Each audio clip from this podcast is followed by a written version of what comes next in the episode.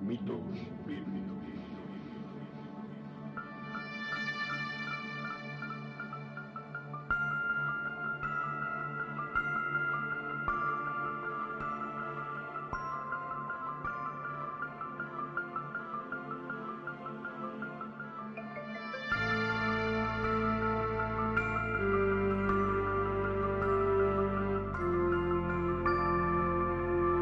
Podcast de análisis y crítica postmodernista de mitos difundidos por textos religiosos, presentado por Oscar Garrido.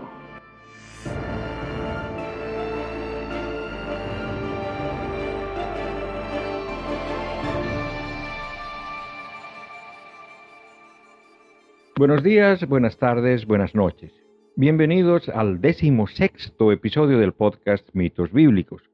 Yo soy Oscar Garrido, presentador del podcast y autor del libro La Biblia y otros mitos, un viaje al mundo del delirio. Aunque es posible que me conozcas como Kierkegaard, un apodo que utilicé por mucho tiempo en Internet.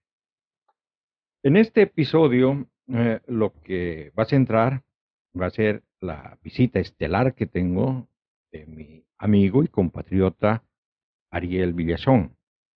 Bueno, si no lo conocen a Ariel Villazón, posiblemente no sean activistas ateos, porque Ariel ha participado bastante en, en esta cuestión del activismo desde hace mucho tiempo, ¿no?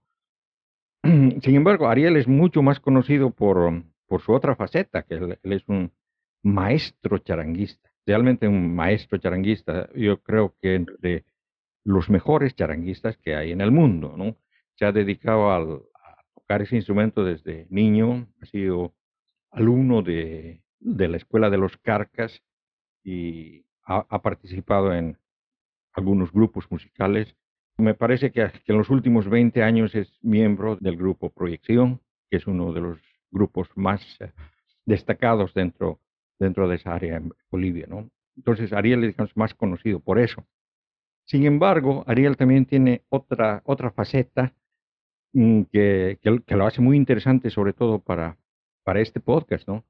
Él es em, eh, técnico superior en egiptología y ha escrito una tesis que trata sobre el éxodo en, en- según el Egipto, Egipto, ¿no? En- es decir, ha estudiado de manera ah, real la cuestión esta del éxodo hebreo, como se lo cuenta en la Biblia, y cuál es, cuál es su, su verdadera faceta dentro de lo que se podría llamar historia, si es que había alguna, algún tipo de historia. Además, es autor de un libro eh, llamado Dioses o Impostores, un libro que lamentablemente no lo he leído. Cuando vaya a Bolivia lo tengo que buscar a Ariel para conseguir una copia, pero que tengo entendido por lo que he visto mm, en eh, YouTube cuando lo ha presentado y todas esas cosas, que trata de una crítica a los textos eh, sagrados, ¿no? La Biblia, el Corán, el libro del Mormón. Y entonces, em, en, ese, en ese aspecto también pasa perfectamente para el tema de, de este podcast, ¿no? Que en realidad, mm, con los que han estado escuchando los, todos los episodios, hablamos precisamente de eso, o sea, hacemos una crítica a los textos sagrados. Esa es la pequeña introducción de Ariel. En realidad, Ariel ha sido uno de los principales amigos que, ha- que me, ha empujado un poco para sacar este podcast cuando abandoné el anterior.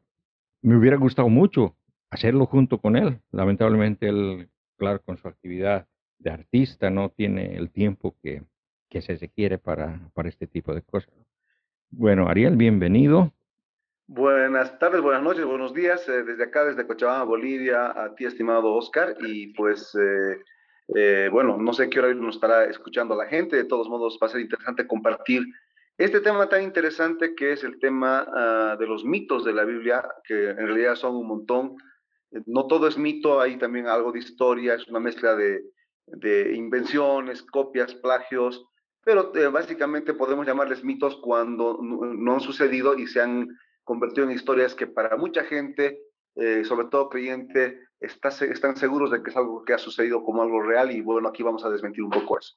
En muchos aspectos, ya hemos visto algunas pláticas, tenemos algunas diferencias de opinión.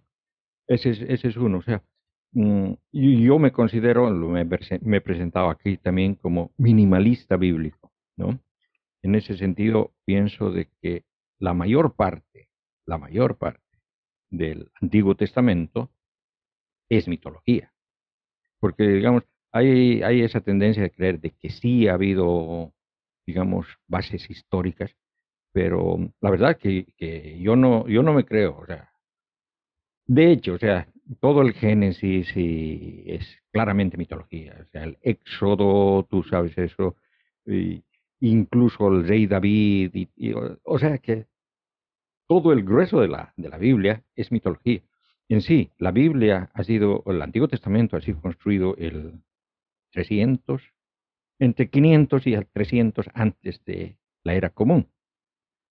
Y entonces eh, eso hace de que, digamos, las historias que cuenten detrás necesariamente sean, falsificadas. Aunque sí, hay mucho de esta cuestión de la tradición oral que, se ha colado, ¿no? Y, quizás en eso haya algo de, de cuestión histórica, pero la verdad que yo lo dudo mucho.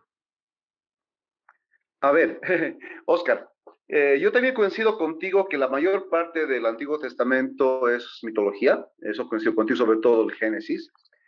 Pero a diferencia por ahí, eh, la diferencia contigo tal vez esté en porcentajes, ¿no? O sea, no sé, no sé cuánto por ciento tú crees, ponte que tú crees que el 90% es mítico, yo me voy por un 70, digamos, ¿no? Y, y, poco a poco te voy a dar argumentos de por qué pienso que si hay cosas que han sucedido, solamente que han sido reescritas, eh, reinterpretadas, modificadas a, gusto y paciencia de los eh, que se llaman de, sobre todo algunos reyes de Judá, eh, como tú dices, empezando oh, por el siglo 7 antes de Cristo, ¿no? Donde ahí empiezan, digamos, las primeras compilaciones, pero también eh, la misma arqueología te demuestra que hay algunas piezas que sí pueden cuadrar en la realidad. Obviamente, como te digo, muy distorsionadas y además con una intención política, ¿no? Eso es lo que tenemos que entender que la, la Biblia, el, Tanaj, como se puede llamar en, hebreo, en realidad el, Antiguo Testamento, como llaman los cristianos, eh, tiene mucho de intereses geopolíticos y eso es muy importante puntualizar para poder entender también un poco el por qué eh, han, han, distorsionado tanto la historia. Ellos necesitaban tener una, unos argumentos, sobre todo en mi opinión, para apropiarse de tierras que no eran las suyas, ¿no? Y eso es un poco lo que debe quedar claro. Pero por supuesto, mucho de eso está basado en, hecho, hay, hay momentos reales, eh, y cambiados un poco, retocados, y posiblemente haya, haya, algunos momentos también que estén bastante fieles a la realidad, por ejemplo, como encuentro, por decirlo, en algunos datos que cuando tú, tú miras la Biblia y ves contradicciones, tienes algunos puntos donde, algunos momentos donde estás diciendo que no, no concuerda con la historia oficial que se, maneja en, en, nuestro planeta por diversos estudiosos, y hay partes que sí concuerdan, por supuesto. Entonces, eh, eso, por ejemplo, eh, eh, se puede mostrar que sí hay algunos instantes o hay aspectos en generales que, que sí son históricos. Entonces, yo pienso que, como te dije, nuestras diferencias tal vez sean de porcentaje, pero igual que tú, concluyo de que la Biblia tiene mayor un mayor porcentaje de fantasía y de, de, mitos, ¿no? La, cuestión es de que lo, que lo que a mí me parece es de que se ha agrandado el interés de una tribu, y me refiero a la tribu de Judá. Eh, el, el, resto de, las, de los pueblos, o sea, em, digamos los, los, judíos, el pueblo de Judá, era un, uno, uno más entre muchos pueblos cananitas. O sea, toda, toda, toda su, su, cuestión es eso. nunca ha habido, o sea que yo no creo que haya habido la, esclavitud en Egipto, ni el escape, ni todas esas cosas. O sea, eso es, eso es, ya, ya ha creado la, fantasía, ¿no? O sea, de que eh, mucho, mucho se ha centrado en ese, en ese pequeño pueblo, olvidándose de que los otros pueblos, que eran la mayoría, eran los que realmente manejaban la cosa. Es por eso de que no encontramos asidero Mm, arqueológico sobre todo, sobre lo que, lo que ellos dicen. O sea, se dice de que, por ejemplo, del, del rey David, o sea, en, la Biblia el, rey David es un rey de un reino bastante grande, o sea, que eran lo que llaman las doce tribus de, de, o sea, que todo Israel, o sea, que en la, en la actualidad es gran parte de lo que es Siria, mm, toda la parte sur del Líbano, y esto iba hasta metiéndose en Arabia, o sea que era un pueblo, eh, un reino grandote, pero en la realidad nunca ha habido eso, o sea que si es que existía el rey David, ha sido rey de Judá, un poquito de Jerusalén y sus alrededores, no más, porque no hay restos, ¿no? Por ejemplo, eh, digo que, digamos, lo han, lo han agrandado todo para, para centralizar eso en, en, ese, en esa cuestión del, del grupo este de, de, Judá y sobre todo, o sea, mm, tratando de minimizar eh, las otras corrientes que eran politeístas, ¿no? que ese, ese también es el otro problema. Y claro, yo pienso que eso se ha creado al retorno del, del exilio de Babilonia. Es por eso de que no sé si, si has notado, yo notaba una cosa en, en la historia de Deuteronomista, o sea, eh, de que tenemos una, una cadena de un Dios bueno, un, un rey bueno, que obedece a Dios y todo, y su sucesor, su hijo, el que le sucede, es un pagano que, que mete a dioses falsos y todo, o sea que y al poco tiempo de nuevo vino otro Dios bueno, o otro rey bueno, o sea que hay una, una, una, una intercalación. Y parece que la gente se olvidara, porque después resulta de que encuentran los libros del, o sea, encuentran el de Deuteronomio, qué sé yo, y todo era como, en 70 años uno no se olvida de la historia, eh, a eso me voy, o sea que, digamos, eh, toda la historia es bien falsificada en ese aspecto, o sea que hacen de que la, la gente tenga memoria muy corta. Pero bueno, no, no íbamos a hablar de esto precisamente, sino tú tenías otros, otros temas más interesantes quizás. Pero, Oscar, eh, a mí me parece más bien, ya que estamos agarrando la línea, hablemos un poco de, de, qué es lo que yo creo que es mitológico y qué es real de, de David, este, este rey. bueno. Hay que, hay que poner, ponernos un contexto, ¿no? Eh, tú lo has dicho, no hay evidencias científicas de que haya habido un gran reino davídico gobernado desde Jerusalén en lo que es eh, Canaán, en, esta tierra que podemos llamar el, antiguo Israel. No es cierto.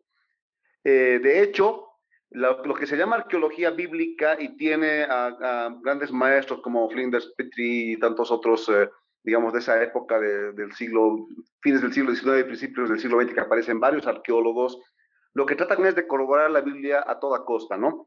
Entonces, eh, en cierto momento, cuando tú me dices que hay un minimalismo eh, histórico, aparecen pues personajes como White Lamb, Israel Finkelstein, el, eh, Philip Davis, que son una serie de lo que se llaman la, se puede, se considera la escuela de Copenhague, aunque no son necesariamente daneses, pero es un pensamiento que abarca varios lugares, incluyendo a Israel Finkelstein y Neil Asher Silverman, que son arqueólogos, digamos, uno norteamericano y otro israelita, ¿no? Y, eso un poco va, aquí quita la, suspicacia de que sea algo forzado por razones políticas. Entonces, lo que podemos decir es lo siguiente.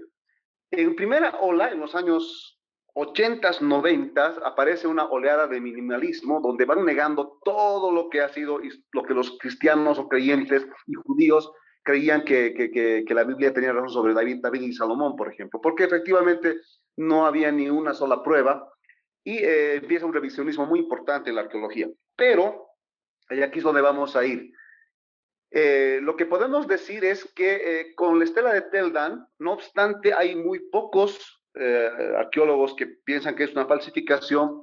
Ahí, ahí tenemos una mención de David. Y lo que mínimamente podemos decir es que toda esta historia está basada en alguien real.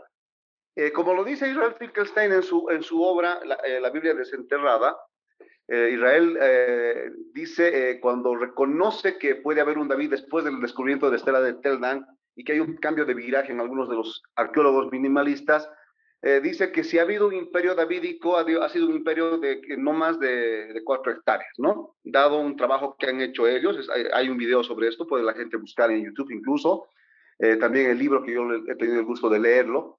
Eh, entonces, hay una, eh, se puede decir que lo que ha pasado, y ahí discrepo un poco contigo en algunos puntos, eh, no es en el periodo post-exílico donde se empieza a hacer esto, sino yo, concuerdo con toda la escuela que dice que esto empieza con Josías, rey de Judá. ¿no? Y un poquito para la gente, por, por ahí la gente que nos está escuchando, no todos son entendidos en la Biblia y vamos a suponer ciertas cosas. Lo que vamos a plantear un poco más en general es lo siguiente.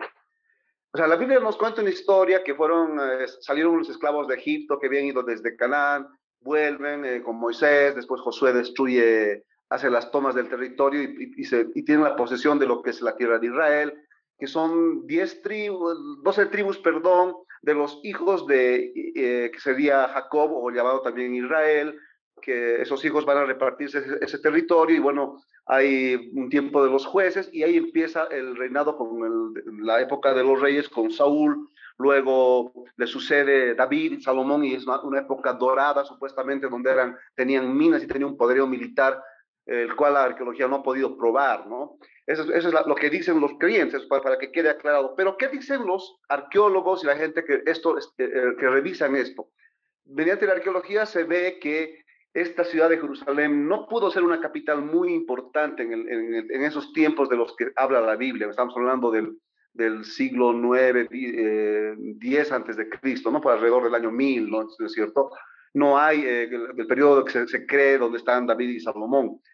Entonces, eh, lo, que, lo que también se, se llega a descubrir es que entre estos dos reinos, que recordemos que la historia oficial, eso concuerda tanto la Biblia como la, historia oficial, eh, lo que llamamos el reino del norte tenía 10 tribus y lo que llamamos el reino de Judá tenía dos, ¿no? Obviamente con la capital Jerusalén. Y la capital de, del reino del norte era Samaria. Entonces, este territorio fue destruido por los asirios. Si no me equivoco, es por Salmanasar IV o Sargón II, ahorita no me acuerdo exactamente, porque hace, tiempo que no tengo estos datos. Me parece que Salmanasar IV quien destruye la, la, ciudad de Samaria. Y pues aquí la arqueología, ¿qué es lo que, esa es la parte que quiero que el oyente eh, eh, se dé cuenta, ¿no? En realidad, eh, los arqueólogos actualmente tienen dudas de que haya habido alguna vez un imperio unificado. Y tú en algún sentido lo comentaste. Estas eran, digamos, eh, protonaciones eh, israelíes, posiblemente emparentados por sanguíneamente, pero tal vez nunca ha habido un, una unificación, a, digamos, a la cabeza de Saúl, ni David, ni Salomón, sino más bien que eran reinos separados, algunas tribus seguramente, ni siquiera tal vez emparentadas eh, por una familia o esta historia mítica de Jacob en el norte, que son las que después fueron destruidas por los asirios. Eh, y, entonces Judá, cuando viene la destrucción de Asiria, empieza a tener el control y empieza a tener un poderío de lo que era una, población chiquitita e insignificante, empieza a ganar, eh, eh, digamos, eh, um, un poquito más de cultura. Se sabe que hay pruebas de que los asirios les dieron ciertas, tuvieron ciertas alianzas, ciertos pactos, pagando tributos. Entonces hay un crecimiento, incluso demográfico, que Finkelstein en su libro sugiere por unas razones muy lógicas que muchos de los refugiados de las diez tribus de, del norte se fueron al sur a, Jerusalén y eso provocó un crecimiento, un apogeo interesante de las, de las tierras de, de Jerusalén, de, la, de, lo que se llama, se llama Judá. Entonces, cuando pasan los siglos y bastantes años, lo que sucede es que en, en el momento en que este rey llamado Josías de Judá por muchas deducciones que no vamos a extendernos ahora, que hacen muchos estudiosos bíblicos, empiezan a reescribir la historia. Y en, y en, esa, en esa, ese modo de reescribir la historia, quieren tener los derechos de las tierras del norte. O sea, es importante recalcar esto. O sea, Judá eh, tiene una razón para reescribir la historia, es porque tiene un rey que empieza a ser un poquito más poderoso y lo consideran capaz de destruir a los asirios, incluso enfrentar a los egipcios, ¿no? Eso es lo que ellos creen, porque vamos a, hacer, vamos a ver un análisis muy largo, si quieres, más, más adelante, por qué Josías se creía con la capacidad, incluso se, se dicen los textos bíblicos que es el sucesor de David. Entonces, en base a alguien real que pudo haber sido tanto David como Salomón, yo no lo voy a poner tanto en duda, en mi libro también soy muy cuidadoso con eso, porque hay ciertas cosas, pero eran unos reyesuelos de aldea, se puede decir, de, como dice Finkelstein, de cuatro hectáreas, pero cuando, cuando en el siglo 7, por el 600 y tantos, cuando está reinando Josías, lo que ellos hacen es dar una historia oficial, ¿no? Empiezan a tener ciertos textos en el templo, empiezan, cuando esto se va empezando a difundir un poquito más la escritura, entonces les cuentan, el, el, el empiezan a torcer la, la historia y, sentirse como dueños del territorio del norte, y probablemente ahí venga un poco algo que pudo haber nacido del mito, que es eh, esto de las doce tribus de Israel, que yo no lo tengo muy seguro que haya sido así, para apoderarse del, del, del territorio del norte con ciertos derechos, algo parecido de lo que pasa, tú eres boliviano como yo, con muchos peruanos que a veces tienen en su historia este mito del Alto Perú y Bajo Perú, que algún día lo vamos a discutir, ¿no? Que en cierto modo son historias oficiales que, que hasta los bolivianos nos tragamos, porque también hay unas ideas geopolíticas de parte del Perú en este caso, ¿no? Que siempre van a sentirse de algún modo como que eran dueños de este territorio y esto no es tan cierto, ¿no? Si, somos estrictos en, una visión historicista, ¿no? Entonces, algo, algo similar pasa con el, el, reino de Judá sobre las llamadas las diez tribus del norte. Entonces, ahí es donde van construyendo. Entonces, para hacer eso, según Finkelstein, por ejemplo, eh, se puede mostrar que la dinastía más poderosa, digamos, entre comillas, comparado con los otros países vecinos, no eran gran cosa, pero el rey más importante de estas tribus israelitas se podría decir que ha sido la dinastía de Omri, rey de Samaria. ¿no? Eh, y, sus sucesores, que, sí han tenido cierto grado de construcciones un poquito grandes, eh, su mismo palacio, el palacio de Samaria, hasta ahora las ruinas tienen, son, son, son de piedras gigantescas, se, puede ver que había una, tenían cierto apogeo, e incluso eso explicaría por qué los asirios atacaron a, Samaria y no a Jerusalén y muchas cosas. Entonces, lo que pasa es que estos bandidos, podemos decir, de, de la dinastía de Josías, empiezan a atribuirse algunos logros militares, culturales, territoriales y algunas hazañas de los reyes hombritas atribuyéndoles tanto a Salomón y David, que seguramente han existido, pero como repito, personalmente considero que han sido reyes tal vez en su mitología importantes, pero en la, en la, ya como se dice, cuando se, mirando los dados, ¿no? Ya en la realidad eh, de poca importancia a nivel internacional. Entonces, yo podría decir que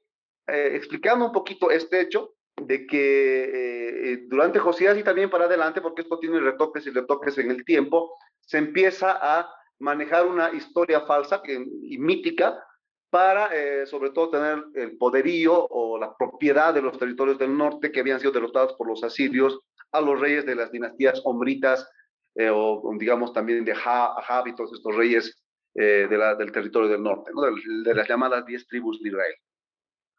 O sea, de que eh, lo, lo, que lo que has contado es realmente fabuloso y, bueno, o sea, de que en gran, en, en gran parte compartimos, eh, compartimos la, la, la, forma de ver las cosas con, con la pequeña diferencia esta de, de, las, de las épocas. O sea, que tú colocas, eh, digamos, el, el inicio de la invención de la historia de Israel al momento del, del, del rey Josías del, del, rey Josías también existen dos, dos historias, mm, dos historias contradictorias, ¿no? Una que viene en eh, Reyes, creo que es, y la otra en Crónicas, que, que son, que son, um, que son contradictorias porque ninguna es verdad. Bueno, el, el, el asunto es de que entiendo, entiendo perfectamente tu, tu forma de ver, ¿no? Lo que, lo que a mí me parece es, otra cosa. Primero, la parte de, del reino de Judá, o sea, de Jerusalén para, para el sur, eh, es, es, un lugar ah, para esa época completamente pobre. O sea, que es un... Es desierto, son, son gente de desierto, o sea, son... Eh, ¿Cómo se dicen estos que andan en camello y qué sé yo? O sea, Mm, como la gente, como, como lo que cuentan la historia esta de, de Moisés en el desierto, ¿no? O sea, son nómadas en, en, el desierto. No es un lugar que, que tenga, que tenga valor mm, estratégico siquiera. Es, es, por eso de que los, los asirios ni siquiera quisieron ir ahí. Posiblemente hubieran querido tomar Jerusalén, pero lo que, lo, lo que se explica es de que no lo hicieron, que lo iban a hacer, pero no lo hicieron porque fueron atacados ellos por los persas, por el otro lado. Y entonces, teniendo una guerra, no, no, no pudieron terminar, ah, terminar su ataque contra la, la tierra esta de Canaán. El, asunto, el, asunto es el siguiente. Tiempo después, tiempo después, o sea que mm, las, las diez tribus se perdieron. ese, ese, ese, es otro, otro, otro, otro chiste porque, mira, o sea, y tú sabes de que yo vivo en, en Suecia y vivo muy cerca a, Dinamarca. Y te digo que hay gente que dice que Dinamarca, su nombre, su nombre en, es de Dan, la tribu de Dan. Danmark. Quiere decir la marca de Dan. Y Dan es el, una de las tribus perdidas, ¿no? Dicen que los daneses son la tribu. Sin embargo, Muy forzado. Sin embargo, los judíos de Etiopía, los negritos, eh, que, que son que son de religión judía, también se dicen que son descendientes de, de la tribu de Dan. o sea que tenemos negritos bien negritos y rubios bien, bien vikingos, eh, descendientes del mismo, del mismo, de la misma tribu. La misma tribu. De todas maneras, o sea, cuando, cuando Siria, cuando los asirios invadieron, invadieron la parte norte, se dice de que los llevaron también al exilio y es ahí donde, donde se perdió la, las tribus, o sea, genéticamente no se los puede encontrar, o sea que hay, hay análisis genéticos que se han hecho y no se, no, no, no se puede encontrar eh, fuera de la región. O sea que se sabe, se sabe los, los libaneses, los em, israelitas, los judíos, los árabes, tienen la misma consistencia genética, son, son descendientes de la misma, de la misma, tienen el mismo origen. Pero fuera de eso, fuera de eso no hay. O sea que las tribus, si se han perdido, se han perdido ahí nomás. no, no han eh, salido. Una, una, puntualización, Oscar. Mira, ya, ya que lo estás diciendo, precisamente una de las tesis de Finkelstein es, un poco, es muy interesante porque él ha creado, o sea, es un precursor de nuevas tecnologías de arqueología. Entonces, él lo que hace es un, un método, no me acuerdo el nombre, donde va usando, digamos, desde desde metro, metro, cuadrado por metro cuadrado de excavación y, andando con grupos universitarios, pero en territorios amplios. Entonces, lo que él encuentra con esto que es la pottery, o la, digamos, la, la, arcilla, ¿no? Las vasijas, y, con, con, ciertas formas de datar, incluso por estilística, color y todo eso, que es muy, que en eso hay cada vez más expertos. Lo que él deduce es que la mayor parte de la gente que ha sufrido la caída de Samar y de los territorios del norte, precisamente ha ido a poblar a, la zona del sur, a Jerusalén. Por eso incluso viene una migración de tradiciones. Se puede detectar eso de manera lingüística de, muy muchas formas. ¿No? Eso de la, eso de la migración uh, es, es, un hecho histórico, o sea que de, de, hecho, de hecho Jerusalén ha, ha, tenido un aumento de población. Exacto. después de la cuestión esa. O sea, de que eso de que se han perdido, no, o sea, que se han debido eh, una parte ahí. Posiblemente otros hayan sido llevados también a otros lados, pero otros lados, claro, todos lados. porque lo, lo, que ha pasado después es, es la que eh, ha sido Babilonia. Y por, es por eso que los babilonos son los, los malos de la película en la Biblia. O sea, Babilonia ha entrado a Jerusalén y Mm, ha destruido el, el, el, primer templo que dicen, ¿no? O sea, que lo, ha, lo ha, destruido. Han tomado a los, a los, Nabucodonosor. Sí, Nabucodonosor. Ha tomado, ha tomado a los a la clase dirigente, o sea que al, al, al rey, a los nobles, a, a, todos los, los dirigentes, los sacerdotes sobre todo, en sí, en sí, a la gente que sabía leer y escribir, y se los ha llevado a, a Babilonia. Sí, hay un, hay un, punto que quiero, que quiero mencionarte, mi estimado Oscar, eh, si me dejas un, un, instante. Hay que entender que el abuelo de Josías es Ezequías, ¿ya? Y, y, Ezequías precisamente está en el segundo momento, si no me equivoco, es, eh, es uno de los reyes asirios, ya no es eh, Salmanazar, sino es, ahorita no me acuerdo el, el, el nombre de este, de, este, de este rey, que, intenta atacar, y hay, un, hay, un, pasaje bíblico incluso en el libro de Isaías, donde están cercando Jerusalén, ¿no? Esto pasa obviamente casi, es, es eh, mucho después de la, de la, conquista, que es en el 700 y tantos, ¿no? Que, que es la, la, la, toma de 744, si no me equivoco, del, antes de Cristo, y esto es por el 600 y tantos, ¿no? Entonces, hay un punto donde hay en, la Biblia nos narran el cuentito de que el ángel del Señor dice pasó por las tropas así y las destruyen. Pero lo chistoso es que en la misma Biblia muestran que les dieron ciertos tributos a los, al rey asirio que estaba ahí cercando, ¿no? Eh, entonces, eh, esta historia, incluso en la, narración de, esta, de, este pasaje que yo hace tiempo que lo leí y lo he visto hasta en, videos, porque eh, salen algunas series cristianas esto, Está el mismo, eh, ¿cómo se llama? El profeta Isaías está ahí junto con Ezequías, porque es su contemporáneo, ¿no? Están ahí rodeados de los asirios y, supuestamente aparecen los asirios muertos, pero lo chistoso que la Biblia dice que les dieron mujeres, les dieron oro, etc. Y hay una estela que es importante, ya me acordé del rey, se llama Senaquerib, el, el, el, el, rey asirio. En la estela de Senaquerib lo que cuenta es que más bien los hicieron temblar a los pobres judíos, que al final los judíos orinándose de miedo ahí en, Jerusalén, entre, sus murallas, eh, terminaron pactando y, lo humilló a Ezequías el, el Senaquerib. Entonces mira cómo tienes dos versiones, la, se llama la prisma de Senaquerib dice una cosa y la Biblia dice otra. Por eso te digo, si hay hechos históricos ahí, solo que distorsionados. Porque, y la prueba de que la estela de o la prisma de Senaquerib tiene razón, es precisamente que al final, claro, si tú ganas una batalla, imagínate, si tú les derrotas, no vas a estar dándoles tributos. Es absurdo. Eso, eso no se dan cuenta muchos cristianos. En cambio, en este caso, eh, coincide con, con, los pagos que le, que, le hizo Ezequías a Senaquerib, que, que, sería el abuelo. Y una de las cosas que pasa en ese momento, yo deduzco y, los, y todos los que están metidos en historia, es que se vuelven vasallos de Asiria y eran pues, se han vuelto una especie de aliados protegidos por los mismos asirios. De esto hay un montón de pruebas, hay algunos sellos reales asirios que tenían, había un protectorado ahí, o sea, se rindieron, ¿no? Y es a partir de eso que hay una cierta prosperidad en la parte de Judá, o sea, desde Ezequías hasta su nieto Josías, hay una crecida. Esto es antes de los babilonios, como te digo, antes de la, porque eso todavía faltan varios siglos, un par de siglos adelante, ¿no? Entonces es importante este dato, porque ahí es donde empieza, si quieres, el apogeo de, de Jerusalén, gracias a haber pactado con los asirios, ¿no? Y termina, eh, digamos, eh, ya eh, en un momento donde se siente poderoso, pues, este señor que es Josías, un poquito después. Entonces es importante esto antes de pasar un poco a la historia de Babilonia, ¿no? Bueno, señor y señor, o sea, de que comenzó a gobernar cuando tenía siete años y murió cuando tenía 23, una cosa así. Así es. Tan, señor no era. claro.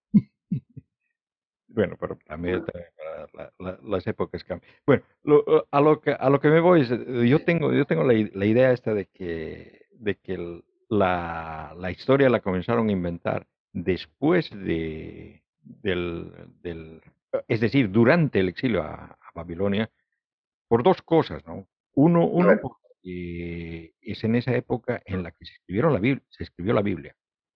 O sea, mm, la última recopilación del Pentateuco está escrita en, en ese exilio, durante ese exilio se lo hizo para, con el motivo de que los judíos en el exilio no pierdan, no pierdan sus costumbres, una cosa así, ese fue el, el coro, Y luego la introducción del monoteísmo, o sea que mm, eh, en realidad antes de eso los uh, judíos, eh, al igual que todos los otros pueblos de la región, eran politeístas. Y fue su encuentro con, uh, con el zoroastrismo lo que les llevó al monoteísmo. Bueno, al menos eso es lo que pienso, ¿no? A ver, a ver eh, yo te voy a hacer una, una, pequeña observación ahí. Mira, es, es cierto que los textos, cuando los datas, digamos, a nivel de estilística, paleografía, es cierto que, que digamos, se pueden remontar al, al, al periodo postexílico, porque tenían un poquito, sobre todo cuando los persas les sacan libres y los, vuelven a, los devuelven a Jerusalén, etcétera, ¿no? Cuando Ciro hace esto. Pero hay una cosa, en un texto, esto, esto ya no hablando como desde los arqueólogos, sino desde eruditos bíblicos, ¿por qué muchos dan el inicio, sobre todo de lo que se va a llamar el, el periodo deuteronómico, ¿no? y sobre todo el sacerdotal también, que son los, digamos, la, cómo se subdivide el tipo de transcripción de los cuatro modelos que hay, eloísta, vista deuteronómico y sacerdotal en la Biblia, ¿ya? Entonces, eh, hay algo muy curioso, ¿no? tú te vas a dar cuenta que algunas de las predicciones que hace Josías no se cumplen, pero él está, las está haciendo para el futuro, pero en su tiempo se quiebra. Y una de las más claras, que es un argumento que les he escuchado a varios estudios bíblicos que están de acuerdo con que esto de la redacción de la Biblia se empieza desde Josías, porque él dice, por ejemplo, en un, pasaje ahí, que, están, que en el templo encontraron los, los, los, los libros sagrados, digamos, es uno de los detalles, ¿no? Y el otro es que Josías se, se autopresenta como un rey profetizado que va a triunfar sobre los asirios y sobre los egipcios. Ojo, ese es un punto muy clave, ¿no? Y termina siendo asesinado por Necao II, un rey egipcio, se puede decir, no muy importante, porque seguramente Josías se la creía, él, él, veía que, bueno, ya estoy listo como para enfrentarme a Egipto, y termina muriendo en una batalla. Entonces, aquí hay un hueco, si quieres, un, poco ideológico. O sea, ¿cómo es posible que tú anuncies una, algo profético y de repente se corte y no se cumpla? Si esto hubiera sido escrito directamente en el periodo posexilio babilónico, no habría esto porque tendrían el dato a posteriori, entonces podrían ellos manipular el resultado.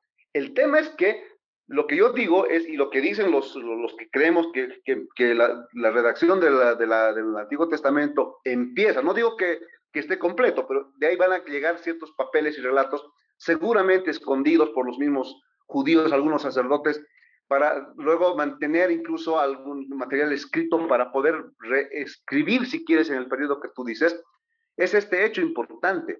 O sea, el, el, el mitificar a Josías el hecho de él tener algunas cosas, digamos, eh, como digamos el, que había encontrado, si quieres, el libro sagrado en el mismo templo y estas cosas, y sobre todo este hecho, ¿no? De que él no cumplió lo que supuestamente se está profetizando. Entonces, al no cumplirse, hay muchos expertos, lo, lo puede escuchar incluso al mismo Philip Davis, lo dice Israel Finkelstein, eh, en algún momento también le escuché a la, a, la atea, también escéptica, a Charya, a Charya S, ¿no?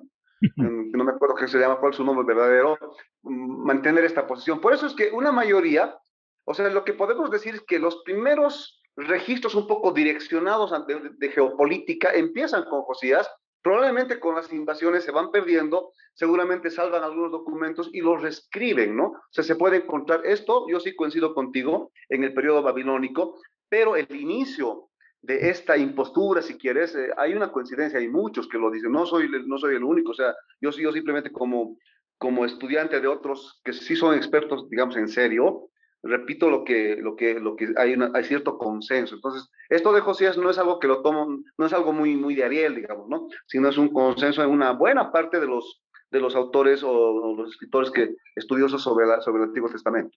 Yo, yo tengo, tengo una, una idea más o menos Em, ¿cómo te diría?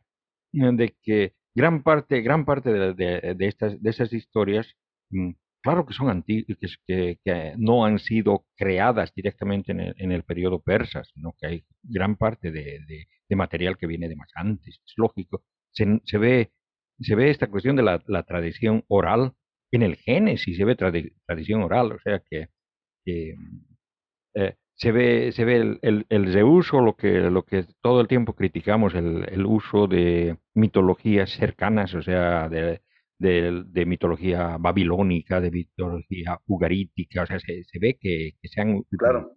todas cosas para la creación de toda, de toda esta historia.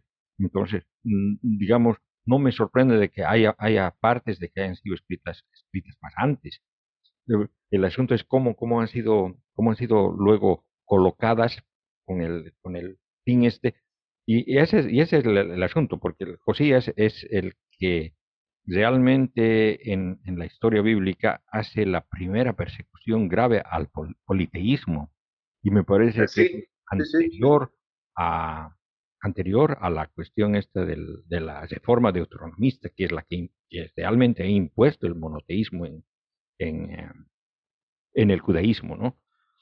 Es, es, por eso de que de que, digamos, esta cuestión de que hace, quita, quita los, uh, los ídolos de, de Asherah y los de Nehashtan, de, de todos los otros dioses eh, judíos del templo de Yahweh, ¿no?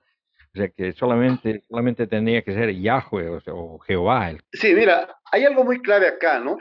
Tú sabes que las, que las ciencias, eh, la historia, la arqueología, eh, también la, digamos, la paleografía, las, las, ciencias a veces, cada uno independientemente, cada uno independientemente va teniendo sus estudios y, los datos para ciertas cosas, ¿no? Hay algo que es muy importante, la, la, paleografía es una de las ciencias que nos acerca a Josías en esto, ¿no?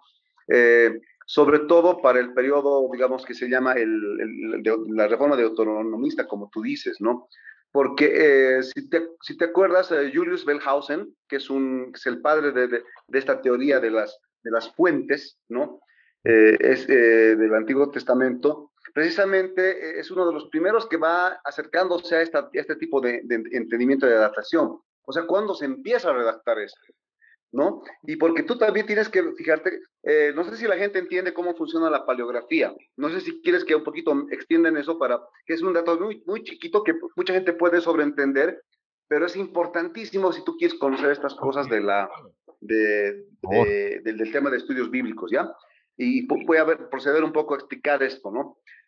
La gente de la antigüedad hace lo siguiente, ¿no? Eh, ¿Por qué vas a escuchar en cualquier documental, eh, ya sea de History Channel o cualquier tipo de estas investigaciones, cuando se habla de primera mitad de tal siglo y segunda mitad?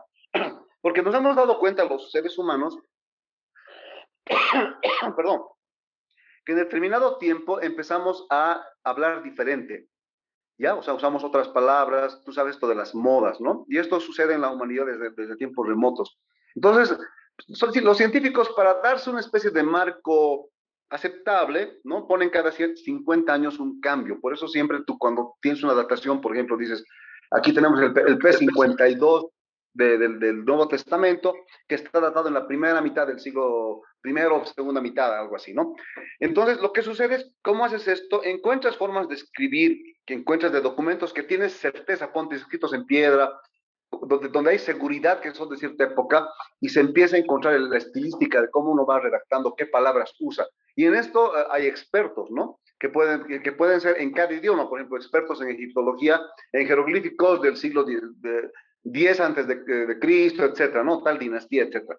Cada, cada 50 años. Entonces, una de las maneras de, de hacer estas dataciones es mediante la paleografía.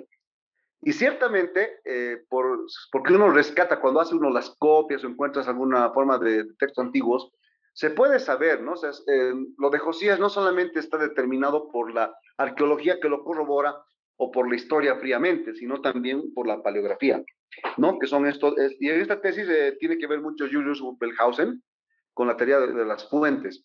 Y a mí me parece, hasta el momento, o sea, hasta donde yo conozco, no es una, una, una, tesis refutada. Es más, hay algunas observaciones que se hacen, revisiones, pero hasta el día de hoy se sigue manejando esto de la fuente eloísta, yavista, deuteronómica y sacerdotal. Entonces, esto nos acerca un poco a, afirmar ciertas épocas. Yo, yo, me imagino que personas como Wittgenstein o algunos minimalistas como White Lamb o Philip Davis, ¿no? que son de, de la escuela de Copenhagen, que, que niegan mucho la veracidad de la Biblia, pero sí, digamos, utilizan estos marcos históricos para que pueda, podamos encontrarnos un poco con, con, lo real dentro de lo mítico, ¿no?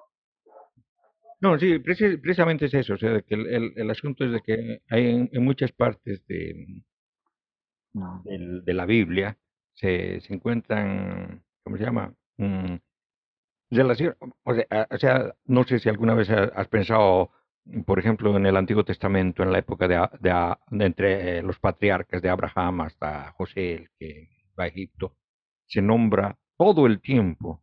Um, Abraham, le, uno, uno, de los reyes, incluso le, les regala camellos para, eh, ¿cómo se dice? Para um, conquistarla a su esposa, ¿no? Porque creía que era su hermana, una cosa así, ¿no? O sea, se habla de los camellos, de los camellos, cuando en esa época no estaban... No estaban tomados o sea, eh, hay ese tipo de, de, anacronías que son, que son bien típicas.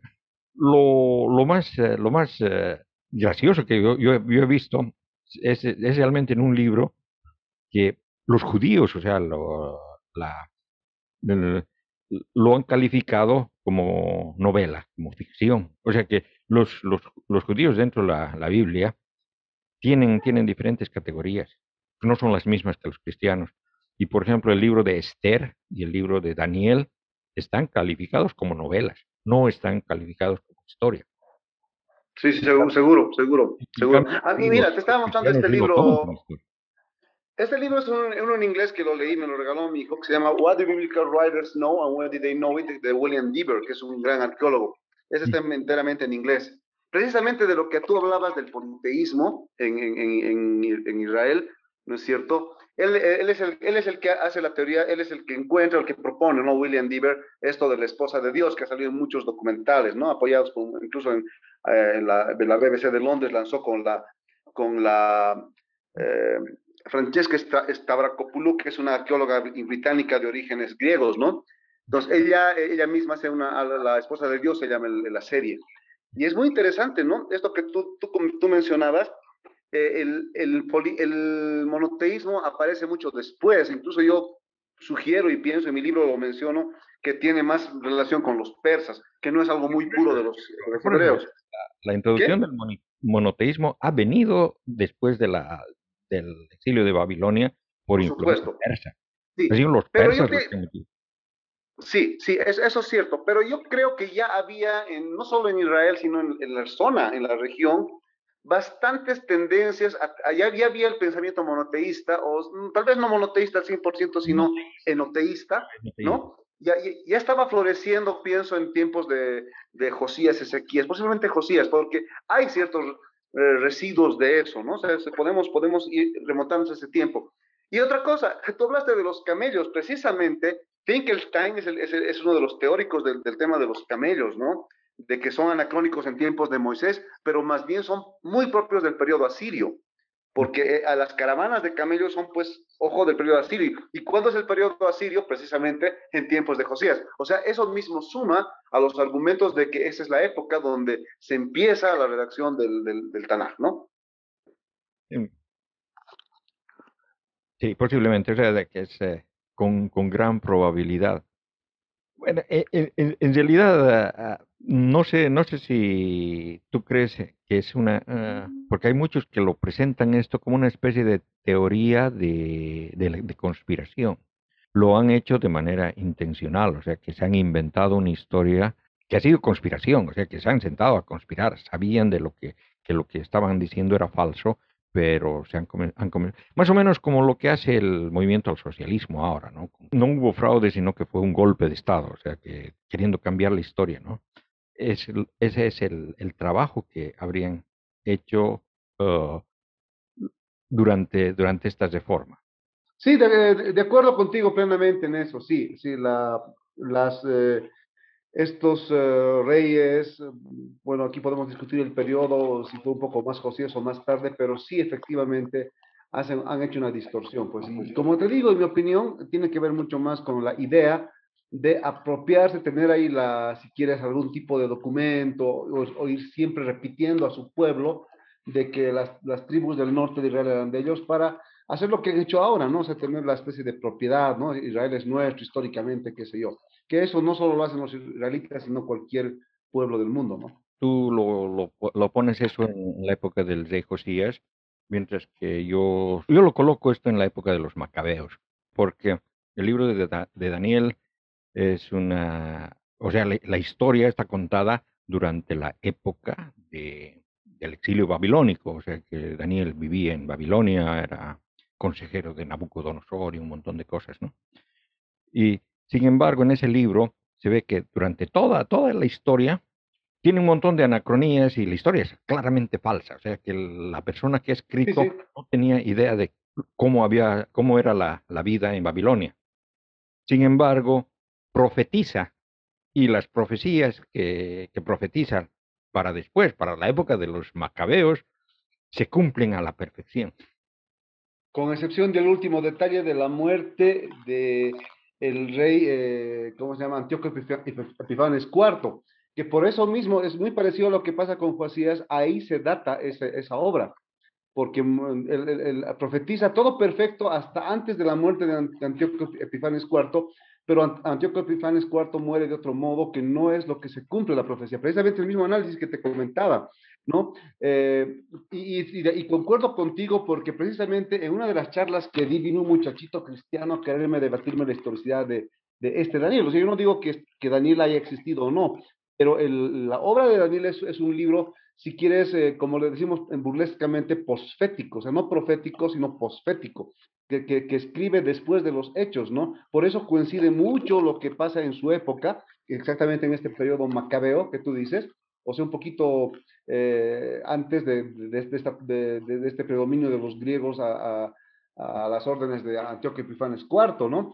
Y, como tú dices, también hay otras cosas interesantes. Mira, si este señor llamado Daniel hubiera vivido en la época de Nabucodonosor, imagínate, pasar por el periodo persa, ya sabes, este, Ciro, Darío, Jerjes, Artajerjes, llegar a, los, em, hasta los macabeos, eh, eh, imagínate, sería un periodo pues, imposible, tendría que haber vivido, eso también se analiza, en ese debate que yo le hice muchacho, ahorita no tengo los papeles, tendría que haber vivido unos 200 años, ¿no? Y eso es imposible. Entonces, eh, en cierto modo, o sea, sí coincido contigo de que, de que hay cosas que se han hecho en el periodo macabeo, por supuesto, y es una, y no te olvides que el periodo macabeo es un periodo que, que los hebreos han tenido cierto apogeo, cierta independencia, el único tiempo corto donde han sido un pueblo, si quieres, libre, y por supuesto en libertad puedes hacer cosas muy interesantes, ¿no? Y como eh, tener tiempo para falsificar incluso, ¿no?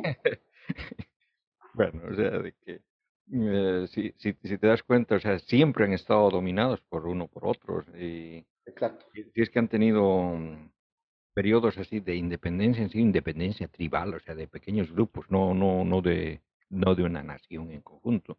Mientras que, que la época de los macabeos ha sido eso.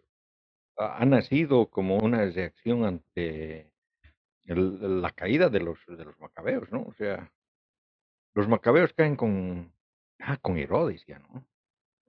Claro, claro, claro que sí. Mm. Sí, mira, y, yo digo una cosa, ¿no? Eh, y, de, y, de, esto no tienen duda los estudiosos bíblicos. Tú puedes identificar los periodos, incluso haciendo un análisis histórico, ¿no? Por ejemplo, es muy claro que en qué momento los, los, eh, los judíos, y cuando tú lo ves desde el punto de vista de su teología, vas a notar también que no todo ha sido escrito a posteriori, sino en el camino, porque tienen cambios en su teología. No es lo mismo el Yahvé más antiguo que, que pide ofrendas, que pide destrucción, no, del Dios un poco más benévolo, que es, es una equiparación al Dios persa, Aura Mazda, ¿no? De hecho, eh, desde el punto de vista de, la, de, la, metamorfosis de su religión, tú también, tú también puedes deducir ciertos periodos de la redacción. Por eso, como te digo, yo lo que hago no es tomar solamente uno de los caminos para, para lo que yo considero que es real, sino agarrar la historia por un lado, la arqueología por otro, la paleografía por otro, incluso la, la, la transcripción de textos por otro, y en este caso hasta su misma teología, porque tú puedes identificar modificaciones en, en la percepción de su deidad incluso de nuevas modas. Por ejemplo, cuando tú encuentras en el Nuevo Testamento eh, estas diferencias en, los credos entre los fariseos y los saduceos, en mi libro yo lo expreso, se puede explicar perfectamente por la, si quieres, asimilación de doctrinas nuevas venidas de otro lado. O sea, por ejemplo, esto del Sausayanta o, o Mesías, eh, si quieres, no un Mesías guerrero, que es la, teología que viene de las épocas antiguas, sino un salvador de almas, ¿no es cierto? Que viene pues del masdeísmo, o sea, de, la doctrina de Zoroastro, esa es influencia persa. Ese tipo de cosas creían en algún modo esenios como fariseos, pero los saduceos, por ejemplo, no creían ese tipo de cosas en la época de Jesús, ¿no es cierto? O digamos, la resurrección de los muertos, el juicio final, son préstamos. Entonces, claro, eh, y, perdón, perdón, te escuché suavito. Les decían a modo de, de, de, molestarles, ¿no? persas, ¿no? Porque Mm, eh, o sea, el persi es el idioma que hablan los, los persas. O sea, de, ahí viene fariseo, o sea que tiene, tiene, tiene esa, esa connotación. Pero luego los fariseos lo, lo, cambiaron para que signifique otra cosa. Y es una, una cosa que se viene dando en, en, muchas sectas. O sea que, mm, digamos, eh, a, a las sectas se les coloca, o sea, la gente les coloca apodos que al final quedan como, como nombre propio por ejemplo, los, a los mormones, o sea que ellos mismos no se llamaban mormones, les han llamado mormones. Claro. Exacto, exacto, sí, sí, sí, exactamente. Exactamente. Sí, eh, eh, pero en esto de los nombres, yo soy un poquito cuidadoso. Si bien en mi libro también menciono, eh, porque mira, en hebreo la palabra de la que ellos dicen, la, los fariseos sería parushim, que quiere decir los separados, ¿ya? Esa sería una cosa. Pero eh, la otra palabra que usan los que son, más que todo esto viene de fuentes de los ateos y cuestionadores de la Biblia, vendría de farsis, que vendrían a ser persas, ¿no? Y, y, y, la evidencia que ponen es una, una etnia, no, no, sé si etnia, pero tal vez de herencia judía en la India, que, eh, o mejor dicho, de herencia persa en la India, que se llaman los farsis y precisamente son, son zoroastrianos que han llegado hasta la India y hasta el día de hoy tienen su iglesia, ¿no? En la India. Entonces, eh, eso yo diría, yo tenía un poco cuidado de, estar muy seguro porque ambas tesis tienen su cierta validez, pero lo, lo cierto, o sea, lo, más allá de, de, la palabra fariseo, ya que, que venga de parushim en hebreo o farsis en persa, eh, yo creo que sí hay bastantes evidencias muy válidas de que, de que muchas de las creencias persas se filtraron al, al judaísmo y luego al mismo cristianismo. Eso, eso es en, en realidad, Ariel, o sea, es una de las cosas que yo, yo ando diciendo. Los fariseos tienen una muy mala reputación con, um, con los cristianos porque Jesús en el Nuevo Testamento, en los Evangelios, siempre les eh, anda, anda discutiendo con ellos y anda enseñándoles cosas, ¿no es cierto? Pero en realidad, o sea, de todas las sectas eh, oficiales, o sea, me refiero a, a los saduceos, eh, o sea, las, las, sectas grandes judías, las que más se parecen a, al cristianismo son precisamente los fariseos. O sea, los fariseos tenían la, sí, sí, la, la, idea sí, de los, eh, los, siete arcángeles y todas las cosas que ahora tiene la, la iglesia, uh, la, religión la religión cristiana. Bueno, no, no necesariamente católica, sino mm, los cristianos. Concuerdo, concuerdo, 100%. Sí. De, de hecho, esto, esto lo han repetido muchos, muchos estudiosos, sí, sí, perfecto. Eh, aunque también tienes coincidencias con los esenios, ¿no? Y desde mi punto de vista, yo un día discutí, o sea, hicimos, hicimos una charla de, de, debate contigo, muy cortita, y yo no me preparé mucho en esto, uh, cuando estábamos en el otro podcast, pero yo sí creo que hay, hay elementos donde se puede encontrar un Jesús histórico, ¿no? Yo, de hecho, lo encuentro muy similar a los celotes, ¿no? Más bien, tal vez eran lo que hoy día consideraríamos unos fanáticos religiosos un poquito más malandrines, más uh, tipo saqueadores y todo eso, ¿no? Pero sí, sí, en todo caso, um, es, históricamente se puede explicar más un Jesús, pero sin irnos de tema, eh, lo cierto es lo que tú has dicho, ¿no? Esto de, de, de del vínculo de, con los persas, babilonios y todos ellos, sus religiones, ¿no? O sea que, eh, en, en, realidad, estas sectas um, de ese tipo han sido las que, para mí, o sea, de que el, el, los esenios han sido como mm, la, la, la, matriz de donde han salido dos, dos corrientes bien fuertes, o sea, la, la del cristianismo, posiblemente cristianismo gnóstico incluso, y la de los mandeos, o sea, la, la religión que, que, lo tiene al Juan el Bautista, ¿no? O sea sí, que, sí, de hecho, de hecho. Que, digamos, sus escritos de los esenios, o sea, en, en el, en, en, los rollos del Mar Muerto, son fascinantes, ¿no? Y, y se ve, se ve, se ve muchos, muchas similitudes con el cristianismo actual. Sí, sí, sí, perfectamente. Sí, es más, eh, para, ¿tú conoces a Eisenman, Robert Eisenman? Ya, claro. él, él, él, él, es de los que tiene la tesis de que, de que precisamente eh, los esenios son parte de lo que es el cristianismo, solo que está, en, que los, en los evangelios está, está, desdibujado, está cambiado, está adaptado a, lo que ellos quieren decirte, ¿no? Eh, pero que en cierto modo eh, ahí él encuentra digamos, ya, ya tiene hasta su definición de quiénes son los personajes, quién es el, el sacerdote malvado, quién es el maestro de sabiduría, eh, ¿no? Y quién es el, el, eh, los personajes que aparecen ahí, ¿no? Y, y cree que es muy absurdo que en los evangelios de, de, de, del Nuevo Testamento no aparezcan por ningún lado este periodo importante de la, digamos, de, los, de la destrucción del templo, ¿no? O sea, porque es como que lo, lo borran del mapa, entonces lo que él cree es que han, han, cambiado algunos personajes de estos hechos políticos y militares de, desde antes del año 70, ¿no? De, de, del levantamiento judío, y ahí precisamente eh, encuentra, pues, incluso utiliza él esta palabra muy interesante, dice, ¿no?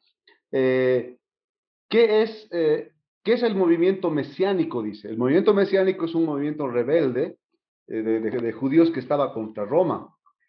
Y, que, y si tú traduces literalmente la palabra Cristos, que es Mesías, el movimiento cristiánico sería un equivalente al movimiento mesiánico. Entonces, es muy interesante. Yo no digo que Eisenman tenga toda la razón, pero me parece que algo de eso, algo de su, de su observación es, es muy válida, ¿no? Entonces, eh, eh, si bien nos estamos pasando un poco, saltando las épocas, eh, ya que tocamos esto de los eh, fariseos, los esenios, hay una relación en todos estos hechos, ¿no? No hemos hablado de todo, sino que hemos hablado de, desde David, más o menos. Sí, claro más o menos, pero a, a, a, gran, a gran velocidad. Así es. En realidad he tenido un episodio aquí en el podcast donde he hecho un resumen del Antiguo Testamento. Comenzando en el Génesis y terminando en, en los Macabeos. Pero así, así a grosso modo, ¿no? También no se puede hacer mucho en una hora. No, no, no, por supuesto. Pero sí espero que la gente que nos esté escuchando eh, se le aclaren algunas cosas porque también, ¿no? O sea, fíjate que yo tengo cierta base historicista, ¿no? No te olvides que soy egiptólogo. Claro. Entonces, eh, mi lectura no es tanto, o sea, yo me he encontrado con páginas desde cristianas o desde el punto de vista creyente, he leído como creyente también cuando lo era, eh, o digamos como ateo, ¿no? Porque los ateos también toman cierta literatura de un modo y, creen todo lo que está, todo lo que les demuestra un poquito eh, que les da la razón en su ateísmo, a veces lo toman como cierto. Y yo no soy, yo soy un poco más cuidadoso, siempre eh, prefiero escuchar un poco fuentes entre comillas neutrales, porque bueno, nadie es totalmente neutral, pero de visiones escépticas y visiones arqueológicas históricas, porque en mi opinión eso me acerca más a la realidad, ¿no? O sea, Obviamente los arqueólogos, los científicos eh, se pueden equivocar, no, no te digo que no, pero eh, la visión que yo tengo de los momentos históricos es un poquito más tratando de, entender en el contexto de cada, de cada momento, ¿no? Entonces, eh, por ejemplo, yo no veo como, por decirte lo que hablábamos de Josías, Josías lo ha hecho, puede ser el villano de esta historia si lo mostramos desde un punto de vista, pero también es lo que hacían y lo que hacen todos los gobiernos del mundo, ¿no? Es una, siempre es tener una historia oficial para algunos intereses, ¿no? Para ser rey. Claro. Ser un hijo de PUTA. Tenías que ser, o sea. Mm, no, no, no ha habido gobernante que sea buena gente, o sea, que sea amable, que, se, que quiera el bien para su pueblo, ¿no? O sea, todos estos tipos han sido unos desgraciados. O sea, incluso a los que se los pinta como héroes. Pues, ponte, el, el, rey David, o sea, si, si, ves la vida del rey David, el rey David era un cabrón, o sea, según la Biblia. Claro.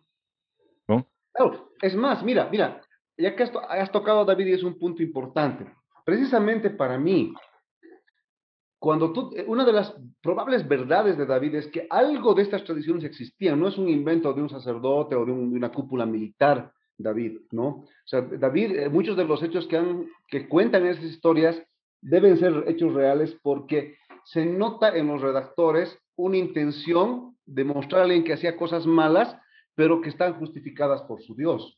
Entonces, para mí, por ejemplo, si me preguntas desde así como un análisis bien básico, eh, David, aparte de la estela de Teldán y algunas referencias, obviamente en su tradición, en la tradición de los judíos, pues estas narraciones que están hechas seguramente siglos después, guardan algún hecho real. O sea, están hablando, tú me dices, era un desgraciado, sí, por supuesto, se metió con, con la mujer de Naval, em, mandó a matar a un enemigo, incluso se, se cree, los mismos eruditos, eh, hay un suizo también que habla mucho de esto, eh, Romer, ¿no? Thomas Romer, que es eh, suizo, es un, es un erudito bíblico suizo, él cree que el, que el culpable de la muerte de Saúl era David, porque encuentra cosas como que en el texto se, se, insiste en que David no tiene nada que ver varias veces en el texto, repitiendo a cada instante con la muerte de Saúl, por ejemplo, ¿no? Y, y eso desde la perspectiva psicológica, ¿no es cierto? O sea, te demuestra que en esa época, seguramente en la época donde, donde están los relatos antiguos, había una sospecha de que fue David quien acabó con la vida de Saúl. Entonces, eh, esto también, hay entra incluso, te digo, ciencias independientes, en este caso hasta un poco la, la psicología inversa, ¿no? Entonces, eh, sí, pues precisamente a, lo que vamos es que muchas veces eh, esto que tú me relatas de David es una especie de, no prueba, pero un buenos indicios de que se hayan basado en algunas historias reales, porque nadie que quiere hacer, por ejemplo... La historicidad de, de David, digamos, yo, yo también pienso de que ha habido un, un reycito, un, un tipo uh, jefe de una tribu que se llamaba David, o sea que, eh, y, y, del, y, del, que posiblemente se han basado para crear la, el mito de David. O sea, por ejemplo, en, eso lo, lo diferencio a, a, David con el rey Arturo. O sea, del rey Arturo no hay nada, es puro mito. Claro. el rey David sí se han encontrado, se ha encontrado este, la, la, estela de Teldán, ¿no? Con, Teldán, sí.